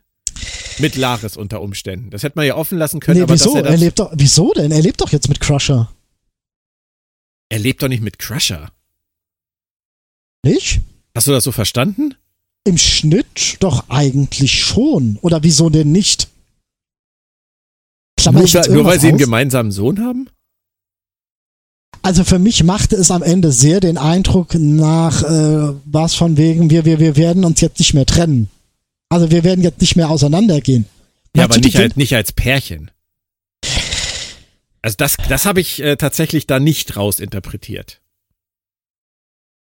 Okay, dann mag es sein, dass ich mich da, also für mich machte es schon so den Eindruck, die würden jetzt nicht mehr voneinander weggehen. Das, das wollte ich vielleicht nicht so empfinden, weil ich immer noch Laris im Hinterkopf habe. Die immer noch in der Bar sitzt. Die immer noch in der Bar sitzt und Ja. nichts anderes mit ihrem Leben anfangen kann, als auf Jean-Luc Picard zu warten. ja, ja, Ja. ja, Du, wenn ich mal, wenn ich jetzt mal nicht weiß, was ich abends machen soll, dann tue ich durch die Bars und wenn mich irgendwer fragt, was machst du denn? Ich such, Sa- ich such Laris. Moritz, die, die Liste der Versäumnisse ist lang. Ich glaube, da sind wir uns einig. In dieser Serie ist die Liste endlos lang. Die offenen Fässer, die stinken zum Himmel bis heute. Von Staffel 1 bis jetzt stinken die immer weiter. Ähm, und auch solche Dinge wie, es gibt am Ende nicht mal eine Wiedervereinigungsszene von Jordi mit seinen Töchtern. Oder äh, was auch immer man da noch hätte machen können. Oder 43, 12.000 Mal wird Janeway in dieser Staffel erwähnt, aber Kate Mulgrew kriegt keinen Auftritt.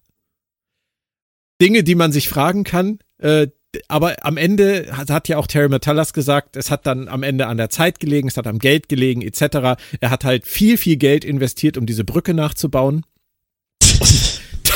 Was Ja. sich auch gelohnt hat, komplett. Also das ist schon, ist schon ein krasser Fanboy-Moment für mich gewesen. Aber ähm, ob es jetzt nötig gewesen wäre, so viel Geld äh, in diese Richtung zu werfen und darauf auf andere Sachen dann zu verzichten, ich weiß es nicht. Laris war sicherlich auch nicht möglich am Ende der Staffel. Da hätten sie die Schauspielerin noch mal einbestellen müssen. Ich sag ja, die Liste der Versäumnisse, wenn man denn so will, die füllt ganze Bücher. Klar, Ich- aber ein paar von denen, die du gerade aufgezählt hast, wolltest du wirklich noch mehr Fanservice? Ist dein Herz nicht voll genug? Doch, mein Herz ist voll genug und ich nehme von dieser Serie tatsächlich mit, dass ich mich gefreut habe, die alle nochmal wiederzusehen. Und Mhm. ähm, mir hat Spaß gemacht. Die Probleme sehe ich genau wie du. Und wenn wir, wenn wir einen Einzelepisoden-Besprechungspodcast zu Staffel 3 gemacht hätten oder noch machen würden, es gibt noch keinen, ähm, dann würde der im Detail, glaube ich, auch ziemlich bissig ausfallen. Weil ich Mhm. natürlich ja, ich bin ja auch nicht blind. So, das war jetzt ein schlechter Danke, Witz. Moritz, du weißt, was ich meine. Ich bin Ja, klar, nicht blind, ich- ich bin nicht blind für die Fehler der Autoren. Das ist das, was ich meine. Hm, Und- ich weiß, ich weiß. Ja, das ist ja etwas, was ich auch nicht abschütteln kann. Und wenn wir, wenn wir dann zusammensitzen und so eine Folge ähm, vor der Nase haben, wie die, wo ähm, aus der wunderbar aufgebauten Bösewichtin dann Hackfleisch wird innerhalb von wenigen Sequenzen und alle nur denken, wofür haben wir das, die, wofür haben wir die jetzt eigentlich in dieser Staffel gehabt? Hacktisch. Warum konnte die sich nicht, nachdem sie aus der Luftschleuse geflogen ist, in irgendein Weltraumwesen verwandeln? Warum ist die sofort gefroren und äh, warum wird das Schiff danach zerstört? Warum wird das nicht untersucht? Das sind die Fragen über Fragen über Fragen, mit denen Ja, wir uns ja. besch beschäftigen würden. Und da würden wir wahrscheinlich zusammen zu dem Ergebnis kommen. Rein vom, vom Schreiben her ist da viel Scheiße dabei. juckt halt kein Schwein. Weißt du, wir wissen auch zum Beispiel nicht, was das für ein Borgkubus war, wo die Romulaner am Anfang von Staffel 1, den die da benutzen durften. Staffel 3 liefert überhaupt keine Antworten für gar nichts. Sie macht Nein. nur Fanservice und das ist halt.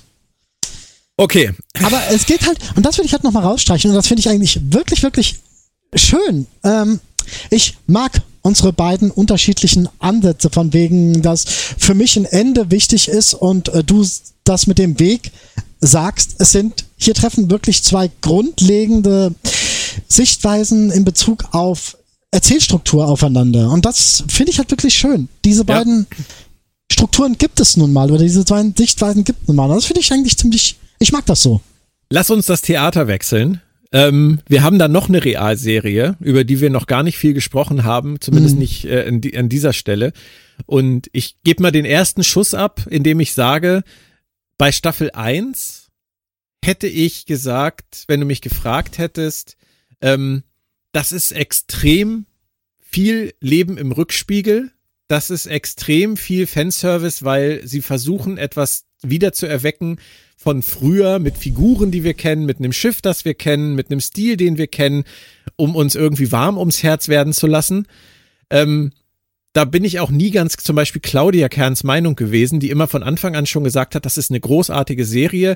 Ich mochte es von Anfang an, aber ich war in der ersten Staffel nicht so, dass ich jetzt irgendwie äh, jubelnd aufgesprungen wäre. Es hat sich bei mir in Staffel 2 dann komplett geändert. Ich bin jetzt mit Staffel 2 wirklich komplett angefixt und begeistert und ähm, hab nach Picard Staffel 3 mit Strange New World Staffel 2 tatsächlich das zweite Mal hintereinander so einen Moment gehabt, dass ich eine Staffel lang wirklich genossen habe und gefeiert habe. Und ähm, jetzt habe ich was Nettes gesagt und ich habe es extra nett formuliert, weil ich weiß, du schwingst jetzt die Keule. Keule. Gar nicht mal. Nein. Weißt du, das ist eben der Punkt. Ich verstehe komplett, was du sagst, mit dem, im Zusammenhang mit, dass du äh, Sachen tatsächlich sehr viel mehr mit dem Herz siehst als ich. Wenn man Staffel 2 mit dem Herzen sieht, dann hast du da ganz viele warme Charaktermomente äh, mit diesen neuen Figuren, die sich entwickeln, die ihre Höhen und Tiefen haben und so. Und ich verstehe absolut, warum das so komplett an dich geht. Auf jeden Fall. Und ähm, ja, in ihrem eigenen Kosmos macht Strange New World tatsächlich viel Interessantes richtig. Nur halt leider bleibt, und das lässt sich nicht wegreden, dieses wir sind im Rückspiegel und wollen trotzdem aber alles machen dürfen, was wir machen wollen. Egal, ob es passt oder nicht. Und ähm, das führt dann für mich halt einfach zu einem grundlegenden äh, äh, Kanon, ist mir doch egal, Haltung, die ich als solches nicht so ganz abnicken kann, will. Was nicht bedeutet, dass es äh, nicht auch hin und wieder mal gute Episoden und gute Momente gibt, aber das grundlegende Problem ändert sich dadurch nicht und das lässt sich halt auch nicht mehr groß ändern. Es gibt da Leute, die schreiben große Abhandlungen darüber, von wegen die temporalen kalten Kriege und hat sich irgendwas geändert oder hat es sich nicht. Das sind, das sind, das sind coole Artikel, das sind coole Überlegungen, aber ich denke einfach, die Macher so gut zu kennen oder zu verstehen, äh, um sagen zu können, äh, letztendlich interessiert die das nicht groß, weil die eigentlich nur das machen wollen, nach was ihnen gerade ist. Und das empfinde ich einfach als äh, problematisch im Gesamtkontext betrachtet der Serie. Unterhält es dich denn? Ähm, tatsächlich ja, schon, aber ich weiß nicht, ob es mich immer so positiv unterhält. Es gibt ein paar krasse Probleme, die ich mit Strange New Worlds habe. Sprichwort, äh, Stichpunkt Gorn und deren Darstellung, wie sie sich das zurechtzimmern. Äh, das geht vom einen, zum einen kanonisch null auf und zum anderen merkst du halt wirklich, weißt du, wenn sie die Gorn modifiziert rauskramen würden, um damit eine ähm, detailliert unterschiedliche Sichtweise geprägte Geschichte zu erzählen, wäre das in Ordnung. Aber so, wie sie es gerade scheinbar machen wollen, sind die Gorn einfach die Aliens, die Alien-Viecher des Star Trek-Universums. Ja, Akiva. Goldsman, Akiva Goldsman hat das sehr pragmatisch gerade doch zuletzt gesagt. Äh, Es ist eine Neuinterpretation der Gorn. Es ist die Interpretation von Strange New Worlds der Gorn. Und äh, für diese Serie sind sie die Monster. Und das ist beschissen. Das, Star Trek hatte das so nicht. Und daran hätte man sich orientieren müssen. Selbst die Borg kannst du voneinander separieren und mit ihnen anfangen, einen Dialog zu führen. Ich sag nur, ich bin you. Du kannst einen, du kannst auf einen Vejun treffen, der der äh, durch einen Unfall verändert wurde und äh, sagt, hey, das wollen wir alles gar nicht machen. Du kannst auf einem Planeten auf einen Jem'Hadar treffen, der sagt, hey, ich versuche von diesem White runterzukommen und versuche das andere näher zu bringen. Aber muss das immer so sein? Ja. Das ist Star Trek. Das ähm, genau das ist Star Trek. Das kann, wenn ein Andromeda, wenn ein Dylan Hunt sich durch Horden von Magog ballert, dann ist das Andromeda, dann ist das okay. Aber es ist nicht, es ist keine humanistische Utopie für Star Trek zu sagen, manchmal sind Monster einfach nur Monster und äh, deswegen darf man sogar äh, Kinder erschießen. Weißt du, wenn in irgendeinem äh, Kriegsfilm äh, der kleine Johnny aus Iowa erschossen wird, dann heulen sie alle erstmal fünf Minuten rum. Der kleine Johnny, der nie was, äh, der nie jemandem was getan hat. Aber ey, so ein, so ein, so ein. Das gilt natürlich nicht für die Entmenschlichten. Und das hat Star Trek einfach nie gemacht. Star Trek hat in früheren Zeiten im Zweifelsfall immer jemandem zugehört. Und das ist für mich Star Ja, Trek und nicht. würdest du, würdest du einem Velociraptor zuhören, wenn du den irgendwie im Garten treffen würdest? Ähm, wenn der Velociraptor von einem anderen Planeten kommt, quasi also seine Rasse im grundlegend so intelligent sein kann, äh, hochentwickelte Technologie zu bauen, um äh, die Grenzen zu überqueren, um hierher zu kommen, dann ja. ja, okay, das wäre dann ein relativ kurzes Gespräch, würde ich mal vermuten. Aber ähm, finde ich schön, dass du das tatsächlich so siehst. Ich verstehe auch, was du meinst. Und ich bin mir auch nicht ganz sicher, ob ich das teile oder ob ich das nicht teile. Da muss ich mal ein bisschen länger drüber nachdenken. Mich stören die Gorn nicht. Hm. Ich kann dir aber auch gar nicht genau sagen, woran das liegt. Mich stört, glaube ich, das generelle Konzept von Monstern in Star Trek auch nicht. Hm. Und ich bin mir nicht mal sicher, ob ich das gut finde, dass mich das nicht stört. Weißt du? Hm. Kann sein, dass ich morgen aufwache und denke, eigentlich hat Moritz recht. Eigentlich darf es keine Monster in Star Trek geben. Also nochmal zurück. Aber ich, ich weiß es Nochmal, nicht. ich, ich will dir nur mehr Beispiele geben. Selbst ein in TOS, die Klingonen, da kommt Kang mit seiner Crew auf die Enterprise, wird eingesperrt und mehr oder weniger das Erste, was seine Frau zu ihm sagt, kommen wir jetzt in diese fürchterlichen Arbeitslager, von denen ich schon zu viel gehört habe. Das sind alles, selbst wenn es eine Kultur ist, die den Krieg verherrlicht, die den, die, die, die, die, die, die konfliktreiche Auseinandersetzung vergöttern, sind das trotzdem immer Wesen mit Ängsten und Gefühlen und Wünschen und Sehnsüchten. Ich weiß nicht, ob das wirklich immer so sein muss. Weil wir, ich weiß, dass du und ich, dass wir auch schon mal diese, ich glaube bei Enterprise, diese Unterhaltung geführt haben, dass die Autoren immer wieder in diese Falle tappen, einen schier übermächtigen, außerirdischen Gegner zu präsentieren, der dann am Ende immer menschelt. Und das hat uns nicht immer begeistert, Moritz. Und jetzt mal zu sagen. Er muss nicht menscheln. Er, man muss nicht menscheln, um, um, ist Angst etwas Menschliches? Tiere haben auch Angst. Oder Lebewesen, andere Lebewesen, ich will gar nicht Tiere sagen, weil das so ein abwertender Begriff ist. Hunde können Angst haben, Katzen können sich unglaublich fürchten. Ja, das, Mo, das ist, ist gar keine Frage, aber wenn, wenn irgendwelche echsenartigen Wesen, die hyperintelligent sind, die Raumschiffe gebaut haben, die die Grenzen ihres Planeten verlassen haben, auf unseren Planeten kommen. Ich sage jetzt mal Independence Day zum Beispiel, ist ja ein schönes Beispiel dafür. Die kommen auf unseren Planeten und sagen, hallo, hier sind wir. Wir unterdrücken, töten, foltern euch jetzt ohne Rücksicht auf Verluste, weil wir es können, weil wir körperlich überlegen sind und weil wir einfach als, als äh, Zivilisation so gestrickt sind dann muss es doch möglich sein, auch für eine aufgeklärte Menschheit, eine aufgeklärte Sternenflotte und eine aufgeklärte Föderation zu sagen, da halten wir jetzt zumindest gegen, um zu überleben. Eine Zivilisation. Du vereinheitlichst hier aber eine komplette Zivilisation auf einen Nenner runter. Und Nein, okay, machen wir es anders. Nehmen wir, nehmen, machen wir ein simpleres Beispiel. Ähm, ich, ich muss mich doch als aufgeklärte Regierung eines europäischen Landes oder als EU oder als, äh, als NATO, ähm, was auch immer, muss ich mich doch gegen Terrorismus wehren dürfen. Ich muss mich doch von Terroristen nicht töten lassen. Wenn die nicht, wenn die keinen Dialog führen wollen, dann muss ich doch zumindest mein Leben schützen dürfen, auch wenn das heißt, dass ich vielleicht jemand anderem das Leben in diesem, in diesem Vorgang nehmen muss. Ähm, wenn der mich angreift. Das, das schon, aber ähm, du darfst nie außer Acht lassen, und das sollte dann äh, auch Star Trek nicht außer Acht lassen, dass im Hintergrund halt auch immer andere Dinge passieren. Star Trek zeigt uns nur das und das sollte Star Trek nicht tun. Die zeigen Star bisher nur das. Wir wissen nicht, ah, ob bitte, sie noch komm, mehr wir sind zeigen. jetzt am Ende von Staffel 2. In Staffel 1 hätte ich dir das vielleicht noch so abgekauft, aber wir haben jetzt drei Episoden mit, mit Gorn und das zeigt uns, was sie damit machen wollen und das ist sehr eindimensional. Das weiß und ich nicht. Also wenn wir irgendwann, äh, wenn wir irgendwann wie den Sindhi-Rat in Enterprise, wenn wir irgendwann die mhm. Gorn-Hegemonie äh, in ihrer großen Ratskammer diskutieren sehen, dann, dann hast du da vielleicht eine andere Einstellung zu.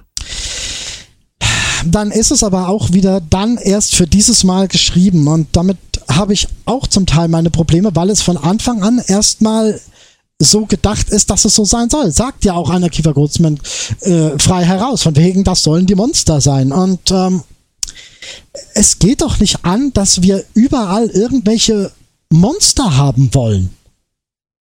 Und Star Trek war das nun mal im Schnitt nicht. Aber es hat bei den Borg doch auch gedauert.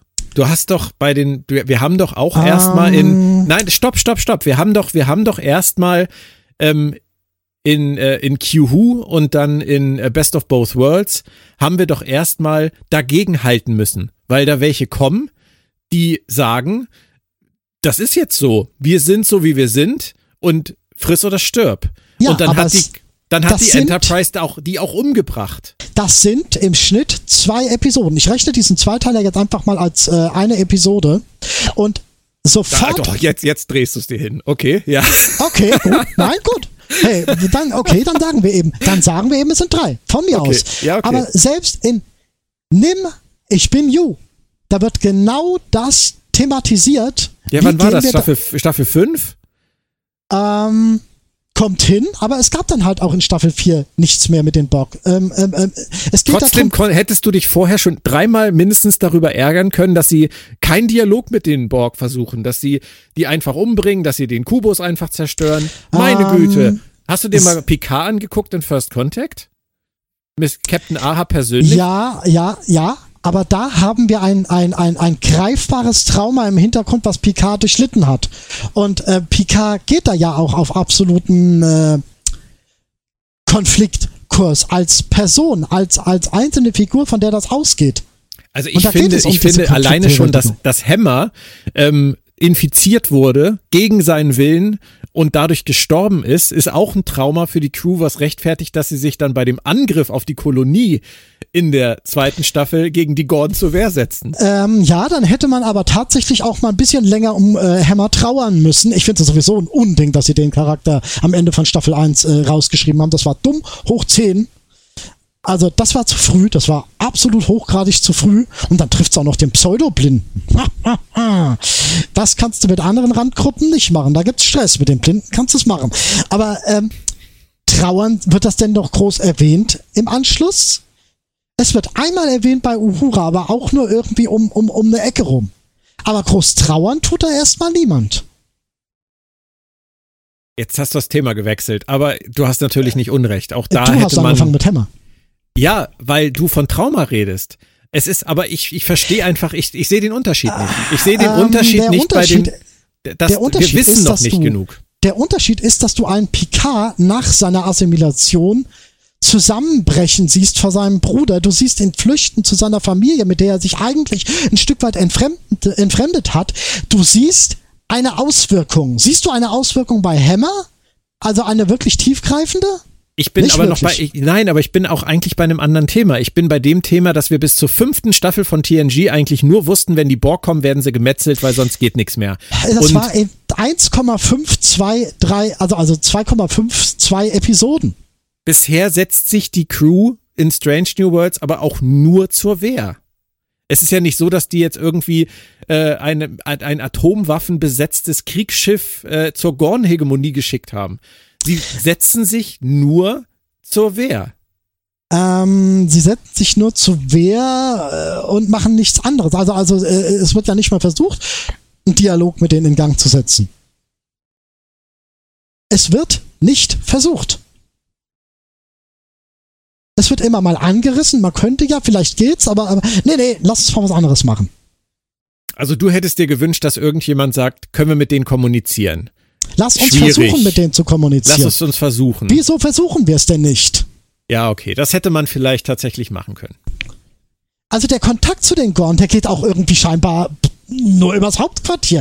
Die, die, die, die Enterprise, die kommuniziert nicht, die, die macht einfach nur mal gerade so Aber, was. ja, aber ich, ich sag halt mal so, wenn, wenn hier na, des Nachts ein Velociraptor durchs Haus schleichen würde, würde ich die Kommunikationsversuche mir wahrscheinlich auch klemmen.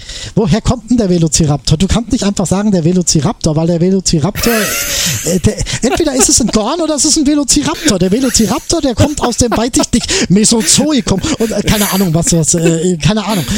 Äh, Okay, sagen wir es anders. Wenn des Nachts ein, was auch immer, ums Haus schleicht, auf dem Weg, wie ich das durchs Fenster beobachten kann, drei Nachbarn frisst, mit deren Hunden, und dann die Tür eintritt zu unserem Haus, dann stelle ich keine Fragen mehr. Dann hole ich meinen Baseballschläger, meine Lucille und äh, stelle keine weiteren Fragen mehr. Das mag meine Einstellung sein. Du willst vielleicht noch drüber reden, ich würde nicht mehr drüber reden. Äh, ich habe leider eben gerade nicht ganz ver- Was kommt da um die Ecke und hat drei Nachbarn und den Hund gefressen? Irgendwas, Moritz, das ist völlig egal. Irgendwas kommt des Nachts, läuft draußen ums Haus, tötet drei Nachbarn und den Hund auf barbarische Weise und ich sehe dabei zu und dann tritt es bei uns hier die Haustür ein. Da stelle ich keine Fragen mehr. Ja, gut, dann bist du aber auch in einem äh, momentan unvorhergeplanten Szenario. Die Enterprise ist dahin geflogen. Die Enterprise äh, hat gesagt, wir gehen jetzt auf den Planeten runter. Da fand eine Phase der Planung statt. Und diese Phase der Planung sah nur vor, wir gehen jetzt runter und machen mal platt. Da ist Planung drin. Das ist kein Affekt, das ist keine Notwehr, das ist geplant. Das ist geplantes militärisches Vorgehen. Kann man Okay. machen? Ja. Kann man machen? Ja, natürlich. Aber das Weißt du, was in Star Trek. We weißt du, was wieder spannend daran ist? Du legst, wir, wir reden jetzt seit 20 Minuten über die Gorn. Mhm.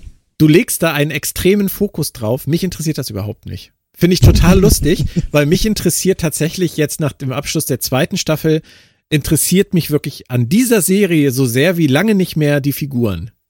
Das habe ich das letzte Mal bei Deep Space Nine gehabt, dass Figuren mir so viel bedeutet haben in einer Star Trek Serie wie jetzt in dieser zweiten Staffel von Strange New Worlds. Darüber haben wir Mhm. noch gar nicht geredet, weil das offensichtlich für dich gar nicht so ein großer Faktor ist. Nee, tatsächlich nicht, weil ich nie so mein Herz an irgendwelche Figuren hänge. Ich verstehe, warum man es tut.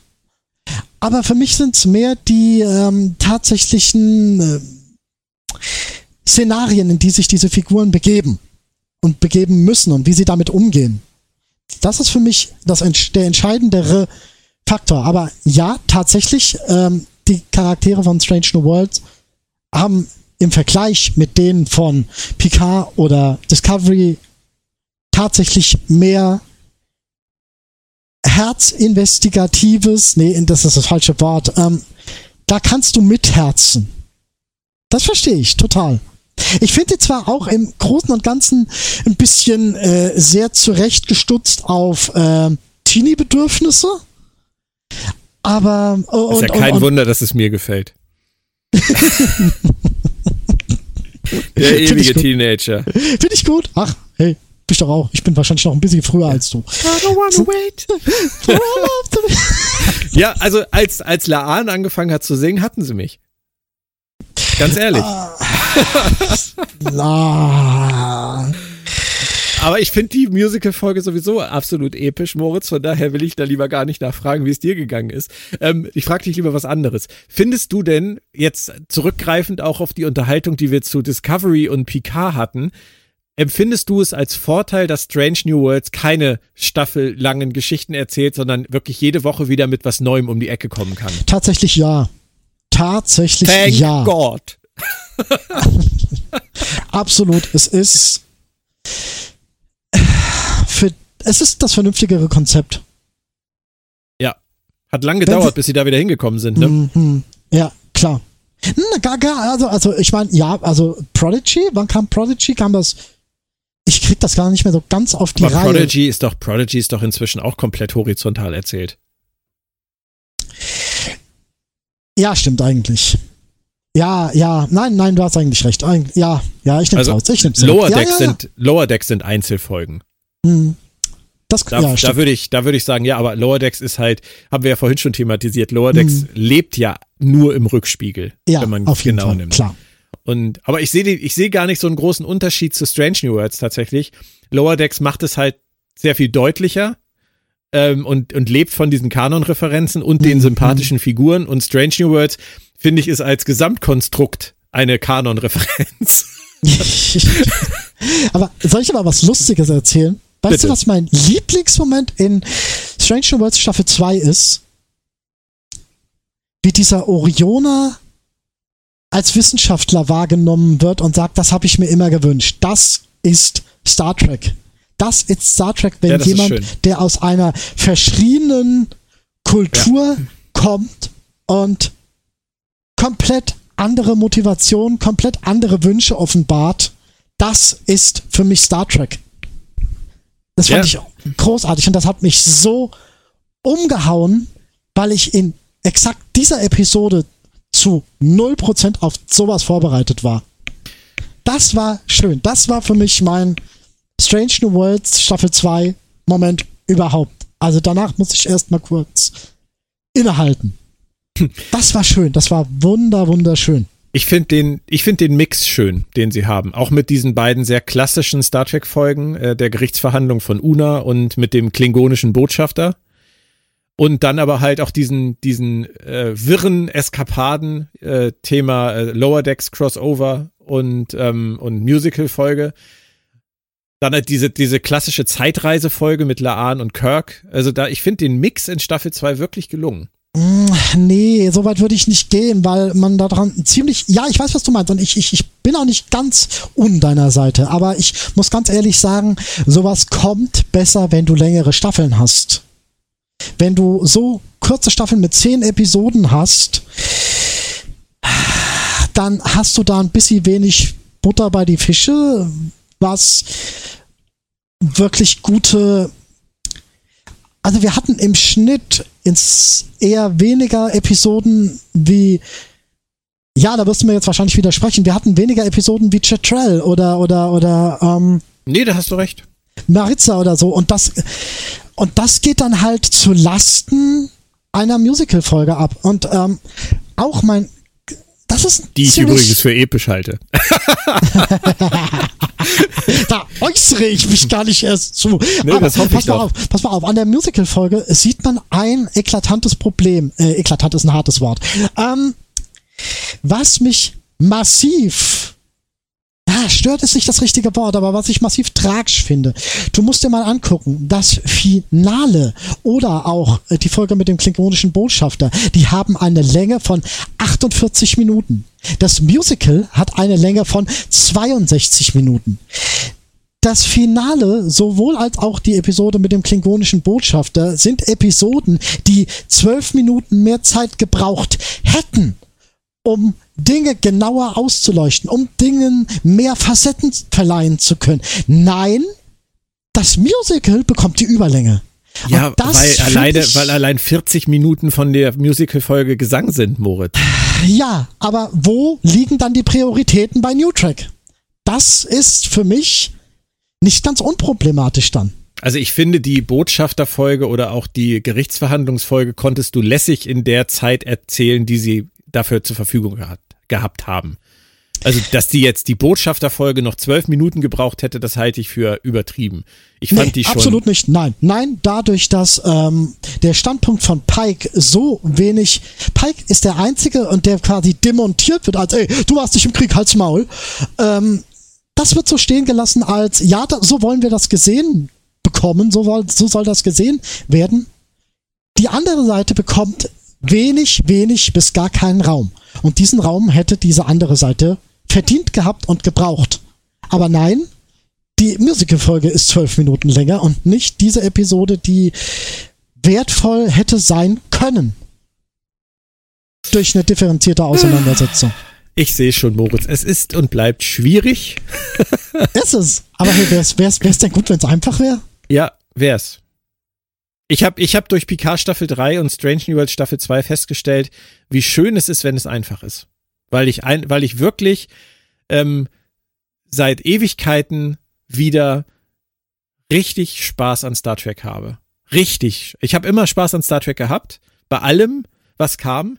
Und ich konnte auch allem was abgewinnen. Ich habe alles für Momente gefeiert, aber fürs große Ganze so schon lange nicht mehr. Und das habe ich halt wieder. Und ich finde es toll. Also mir macht, mir macht es wahnsinnig viel Spaß, dass wir äh, mit Strange New Worlds und Lower Decks äh, und Prodigy drei so coole Serien parallel laufen haben, immer noch.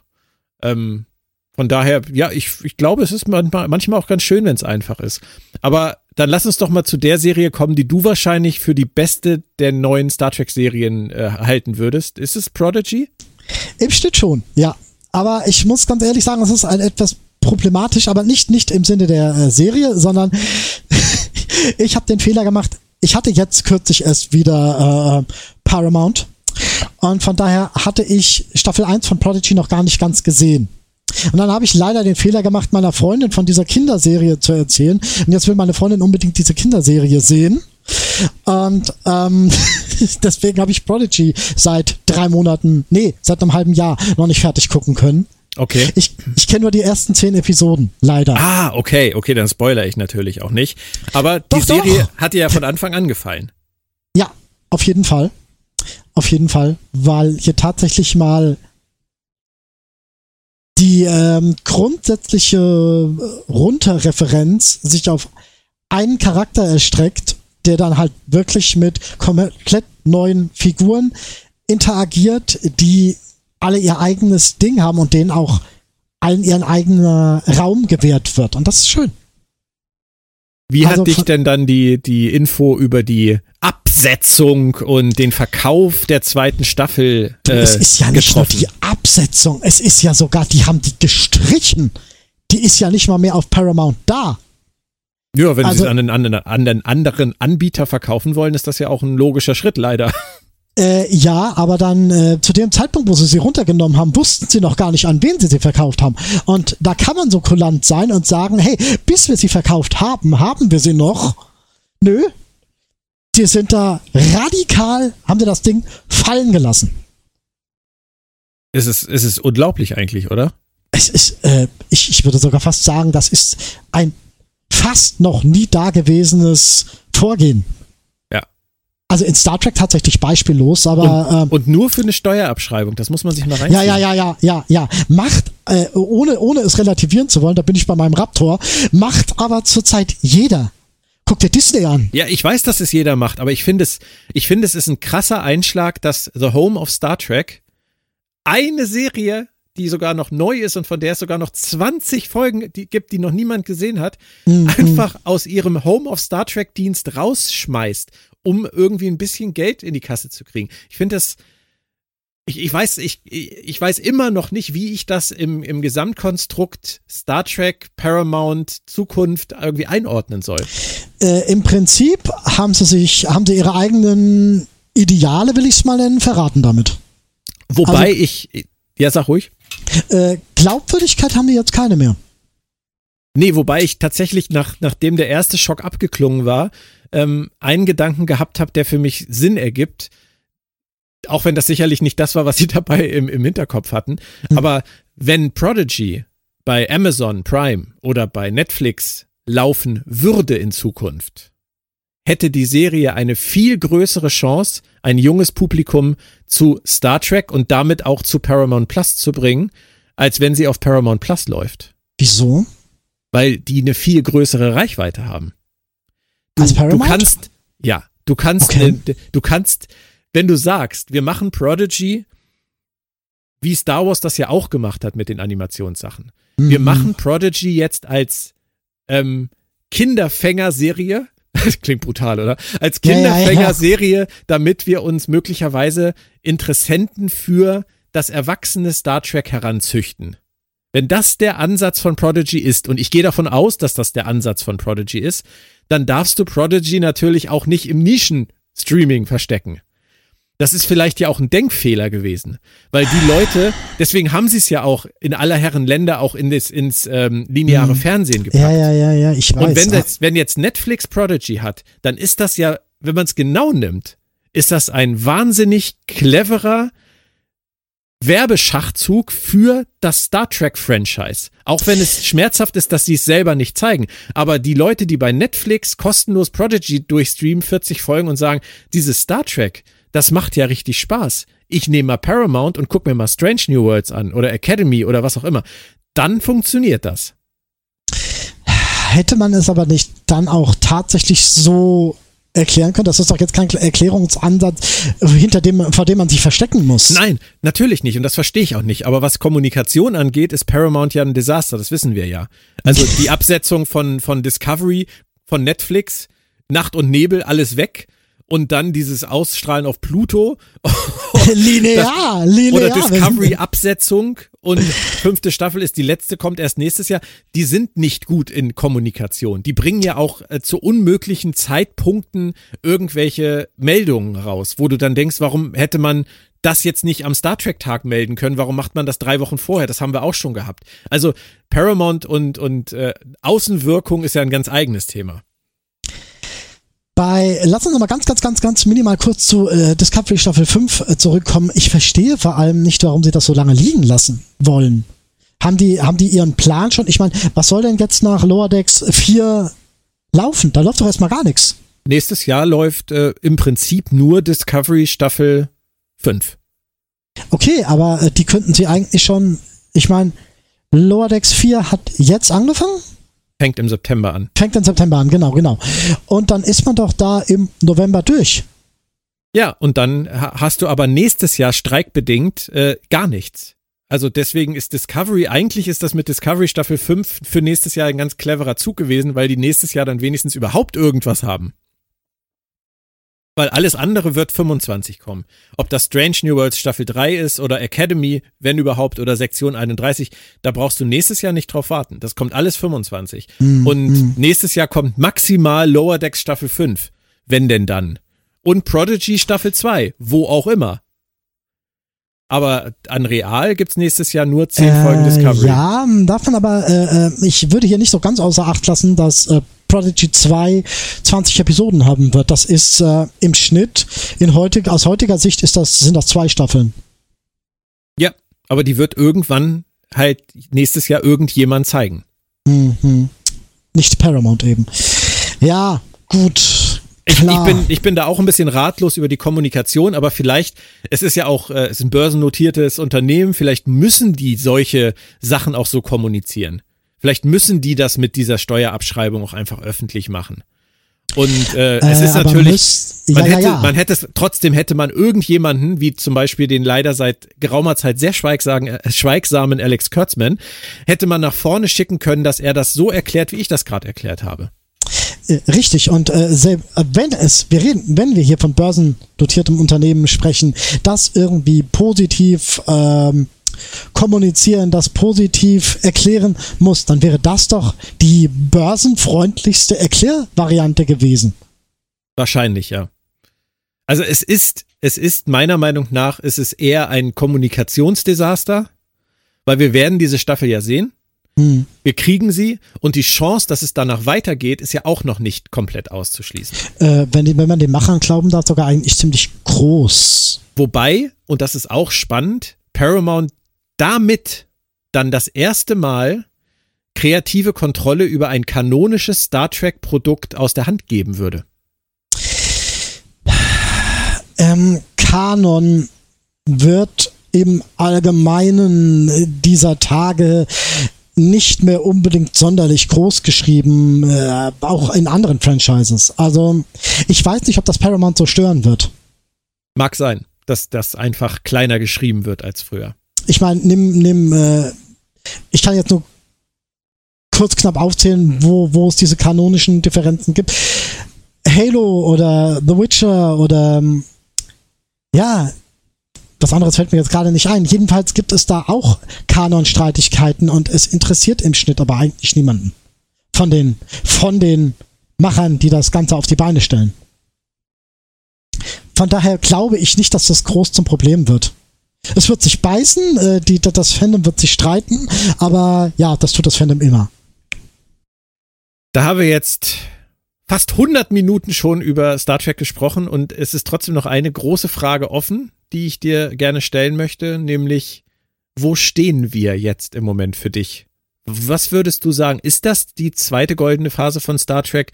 Ist sie es vielleicht nur in der Anzahl der Serien, aber nicht qualitativ? Ist es ähm, eine Illusion? Oder wenn du ganz frei raussagen würdest, äh, Vergleich vielleicht auch Star Trek früher für dich, Star Trek heute für dich, was ist der aktuelle Stand? Ganz ehrlich würde ich dazu tendieren zu sagen, dass wir im Großen und Ganzen ziemlich unmutig daherschreiten, was, was die Qualität angeht und die mögliche Qualität da weit unter den Möglichkeiten bleiben und bei denen wir sein könnten weil man sich zum Großteil immer noch darauf konzentriert, irgendwelche Nostalgiemomente aufzuwärmen. Kann man mit dem Herzen gucken, geht aber halt nicht voran. Von daher stagniert es eher. Meiner Meinung nach, dass wir, dass wir von der Ausstoßrate ähm, ziemlich vorne dran sind, das mag sein. Aber wenn darunter zu sehr die Qualität oder, oder das Gebotene im Stück weit leidet, wäre ich weit weg davon zu sagen, dass das irgendwas Goldenes hat. Wir sind in einem sehr, keine Ahnung, kommerzlastischen, kommerzgestützten Zeitalter, in der jeder irgendwie versucht, sein Franchise so weit rauszupushen, dass das möglichst viel Content abwirft. Guck dir Marvel an, guck dir Star Wars an. Star Trek ist dahingehend leider eher zu so einer Art Mitläufer geworden. Und das ist eher traurig als positiv. Das kann ich tatsächlich nachvollziehen, gerade was den Vergleich angeht. Äh, Marvel, Star Wars, Masse statt Klasse etc. Also gerade bei Star Wars äh, ging mir das in letzter Zeit oft so, sowohl bei den neuen Kinofilmen als auch bei den Serien. Ich finde eigentlich nur Andor wirklich herausragend. Andor finde ich wirklich toll. Ist aber auch nur eine Staffel bisher. Mal ich habe kein Disney. Wohin das führt. Aber ich verstehe, was du meinst, dass Star Trek sich da eher eine Stufe hinab begeben hat auf die Beliebigkeit der anderen Franchises. Das kann ich nachvollziehen, aber ich tue mich immer noch schwer mit dieser Generalabrechnung, weil ich finde, dass Lower Decks von Anfang an toll ist. Also ich habe ja meine Probleme am Anfang mit Lower Decks gehabt, aber nachdem ich es verstanden hatte, habe ich ja auch den, die ersten Folgen ganz anders empfunden. Also Lower Decks ist für mich wirklich ein Komplettgewinner Prodigy ist für mich ein Komplettgewinner und Strange New Worlds halt auch. Deswegen habe ich drei Serien von fünf, die ich toll finde. Und wenn ich jetzt zurückblicke ins klassische Star Trek und sage, TOS, TNG, DS9, drei Serien, die ich toll finde und Voyager und Enterprise zwei Serien, die ich gut bis okay finde dann ist das jetzt mit Discovery und Picard im okay bis gut Segment auch so. Es hat sich für mich qualitativ eigentlich nichts geändert zu früher. Ich weiß nicht, der, der, der Vergleich ist schwierig, weil wir nun mal damals die Beschallung oder dieses äh, Niveau an Ausstoß war äh, Nee, vielleicht ist es doch nicht so anders. Vielleicht hast du tatsächlich recht, aber man hat damals auch anders produziert und längerfristig produziert und die Staffeln waren größer. Ich halte es für schwierig. Wir, wir sind heute dadurch in so einer Situation, in der viel produziert wird, was aber auch nicht viel hergibt. Also viel hergibt im Sinne von, das sind alles nur so zehn Episodenstaffeln wir, wir, wir, hier wird an die Wand geworfen. Damals hat man an seinen Produkten festgehalten und sie versucht zu retten, was allen Produkten irgendwie gelungen ist. Und das sieht man. Hm. Ah, ich habe so ein Problem mit der mit dem mit dem Situationsvergleich. Ja, es ist auch nicht ganz, es ist nicht ganz einfach, aber ich finde es halt nicht fair, ähm, so immer auf dieses, auf dieses neue Star Trek zu schießen, weil auch, auch du magst ja große Teile davon. Also zumindest Lower Decks und Prodigy. Hm. Und, ähm, und Strange New Worlds findest du ja zumindest, glaube ich, unterhaltsam. Du würdest ja wahrscheinlich nicht sagen, dass Strange New Worlds eine viel schlechtere Serie ist als Enterprise. Äh, das sind. Es ist schwer zu vergleichen. Man muss weiß. das messen, man muss das wirklich hier nochmal am Universum an sich messen. Weißt du, ähm, der Punkt ist folgender, mit dem ich auch so mein Problem habe. Damals, Star Trek lief auch immer noch massiv in eine Phase rein, wo ein Farscape, wo ein Andromeda lief. Beides Serien, wo man relativ wenig Probleme damit hatte zu sagen, Skarana, Magog, böse, schießen wir sie doch bitte alle tot. Ähm, bei einem Star Trek wurde gesagt, kann Star Trek nicht ein bisschen mehr so sein wie Farscape oder wie Andromeda? Und die Macher gesagt hatten, wir versuchen es, aber im Grunde leben wir mit Star Trek eine etwas andere Idee aus, in der das nicht so funktioniert. Und das hat man sich weiterhin getraut. Heute macht man sich mit der Star Wars, Marvel, sonst was Formel gemein und sagt, wir brauchen unsere Universumsmonster, die wir erschießen dürfen. Also ich tue mich schwer damit, wirklich. Das wäre jetzt wahrscheinlich der Startpunkt eines zweiten Casts, aber ähm, ich finde Mutlosigkeit kannst du im Prinzip dem klassischen Star Trek auch schon seit Oh ja, oh ja, oh ja. Also Natürlich. TNG Staffel 7, DS9 Staffel 1, 2, 3 und Voyager und Enterprise fast in Gänze unterstellen. Das hat ja, der Qualität nicht unbedingt immer geschadet. Das ist richtig. Die Serien sind richtig. ja trotzdem irgendwie cool geworden und haben auch großartige Folgen produziert. Aber jetzt zu sagen, irgendwie, Star Trek hätte sich äh, in der ersten äh, klassischen Phase irgendwie kreativ und in Sachen Mut. Nein, es geht äh, nicht um kreativ. Es geht darum, Mut. zu seinem, zu seinem, zu, zu seiner humanistischen Utopie zu stehen und die nicht aufzuweichen. Das ist, ähm, ändere ich mein Produkt oder ändere ich das, die Art des Erzählens? Wir, wir reden hier ja im Schnitt tatsächlich mehr von so einer Art, ähm, es gibt doch dieses, dieses berühmte Beispiel von Voyager Staffel 4, wo die ähm, Autoren irrsinnig auf dieses äh, Krenem-Ding setzen wollten und, und die ganze Staffel ja. komplett abgefahren äh, konzipieren wollten. Was Brandon Braga aber komplett abgesägt hat. Hier reden wir von einer erzählerischen Weiterentwicklung und nicht von einer gesinnungstechnischen. Also die Utopie in Frage gestellt hat ja nun keine Serie mehr als Deep Space Nine. Ähm, ja, jein, jein. In einer, ja, halt, da ging es aber tatsächlich nur darum, einen Kriegszustand zu zeigen. Ja, es ist problematisch, definitiv. Aber das hat Deep Space Nine wirklich dadurch versucht zu legitimieren, zu sagen, wir sind im Krieg, der von beiden Seiten erklärt wurde. Ich, ich finde es ja auch super, wie sie es gemacht haben, aber trotzdem haben sie ihre, ihre humanistische, utopische äh, Vorstellung da auch erstmal äh, über den Haufen geschmissen. Ähm, ja, aber mit drei Staffeln Vorlauf. Mit drei Staffeln Vorlauf, in denen sich sehr viel im Alpha- und Gamma-Quadrant, im Gamma-Quadrant jetzt nicht so, getan hat, entwickelt hat. Die Situation war als solches glaubwürdig und nicht vom Zaun gebrochen. Da ist niemand in, in, in 45 Minuten dahergegangen und hat gesagt, wir brauchen einen Krieg, lass uns schnell einen Krieg vom Zaun brechen. Das waren alles Dinge, die sich entwickelt haben. Und mit einer langsamen Entwicklung kannst du sowas machen. Ich sehe schon, es wird ein zweiter Cast. Wir müssen, wir müssen da irgendwann noch mal ran und müssen da strukturell, glaube ich, noch mal ein paar Vergleiche anstellen. Aber da ich muss glaube, ich dann aber tatsächlich ich, vorbereiten drauf. Ja, ich, ich mich auch, definitiv. Aber ich glaube für heute, wir haben, glaube ich, jetzt viel Stoff abgefrühstückt. Ähm, wir sind noch nicht mal auf Lower Decks eingegangen. Wir sind noch nicht mal auf das äh, ewig schwelende Kinodrama mit den Kinofilmen Ach, eingegangen. Du Schande.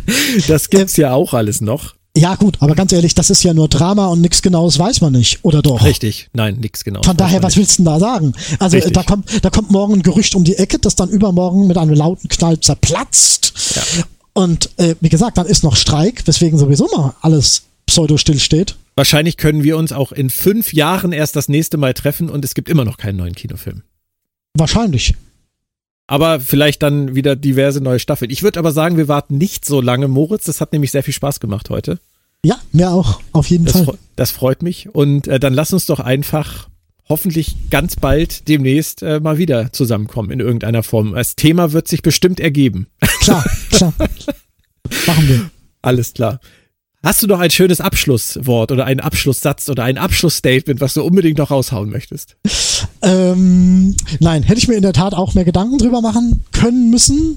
Aber so aus der Phaserkanone geschossen kommt mir jetzt nichts in den Sinn. oh, es sei denn, da gibt mir noch eine gute Steilvorlage. Ich glaube, wir belassen es dabei. Äh, ich glaube, es werden sich viele gefreut haben, deine Stimme zu hören. Und ähm, ich habe mich auch sehr gefreut und bis hoffentlich ganz bald. Bis zum nächsten Mal. Und ihr da draußen äh, bleibt schön gesund. Und du auch. Mach's gut, Björn. Danke, danke für den. Tschüss.